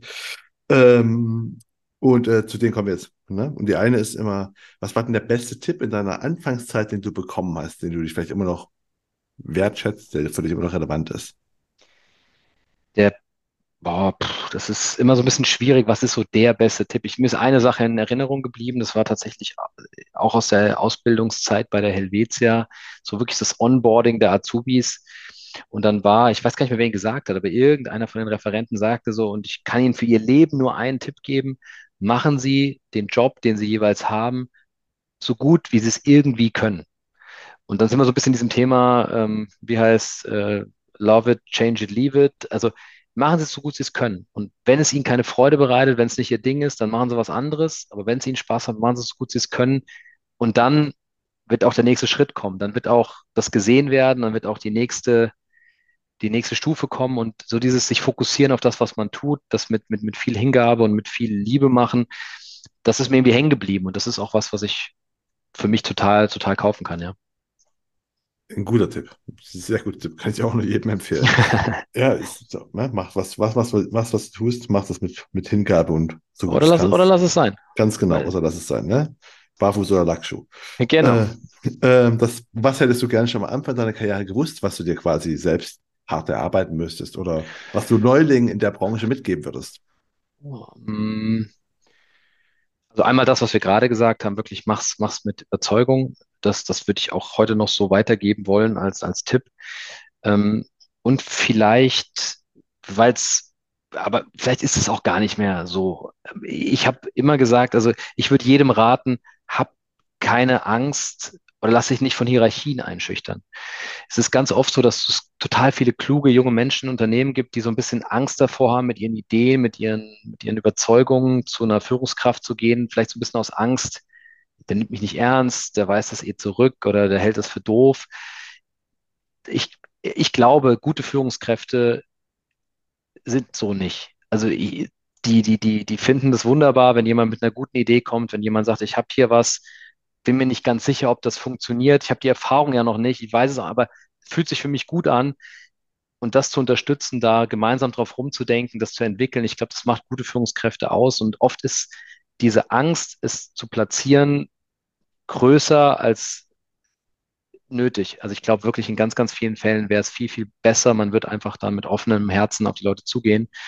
Aber ich glaube auch, dass die Hierarchien, die wir vielleicht auch noch erlebt haben, als wir angefangen haben in der Branche, sich auch lange nicht mehr ganz so stark ausprägen ähm, heute. Trotzdem da, wo es so sein sollte, nur der Tipp, ähm, geht mutig auf die Leute zu. Äh, genau, also ich glaube auch, man muss nicht mal eine gute Idee, ich glaube einfach, die Leute muss sich nur bedenken, jeder, jede Führungskraft findet es eigentlich gut, wenn du dir Gedanken über Sachen machst. Es kann auch eine schlechte Idee sein, das wäre mir vollkommen egal. Also weißt du, wo du einfach ja. siehst, so, ja. die Person hat zumindest das hinterfragt. Und wenn, ey, wenn das eine falsche Idee war, also, also wenn es keine umsetzbare Idee ist, vollkommen egal. Das Gute ist, du hast dich, du hast einfach das hinterfragt. Ja. Ja. ja und das ist ja positiv immer schon. Absolut. Ja, und dann kommen wir zur letzten Frage. Und ich weiß, du hast ja, du hast dich darauf vorbereitet. Ah, da habe ich dich darauf vorbereitet. Buchtipps. genau, Buchtipps. Buchtipps. Welche Bücher ja, kannst du empfehlen und warum? Du Buchtipps. Nee, freue ich mich sehr drauf, weil ich, ich liebe Bücher. Ähm, ich habe auch einen kleinen Buchclub, kann man an der Stelle mal Werbung machen, ähm, mit der, mit der Doreen Gossert und mit dem Nico Locker. Ach, also Buch, Buchclub ist vollkommen übertrieben, aber wir haben so eine WhatsApp-Gruppe, in die wir Buchtipps schicken. Wenn der eine was gelesen hat, was er gut findet, dann, dann, dann teilt das da. Ähm, deswegen kann es auch sein, dass ich jetzt Buchtipp doppelt. Ich habe jetzt nicht alle Folgen angehört bei dir.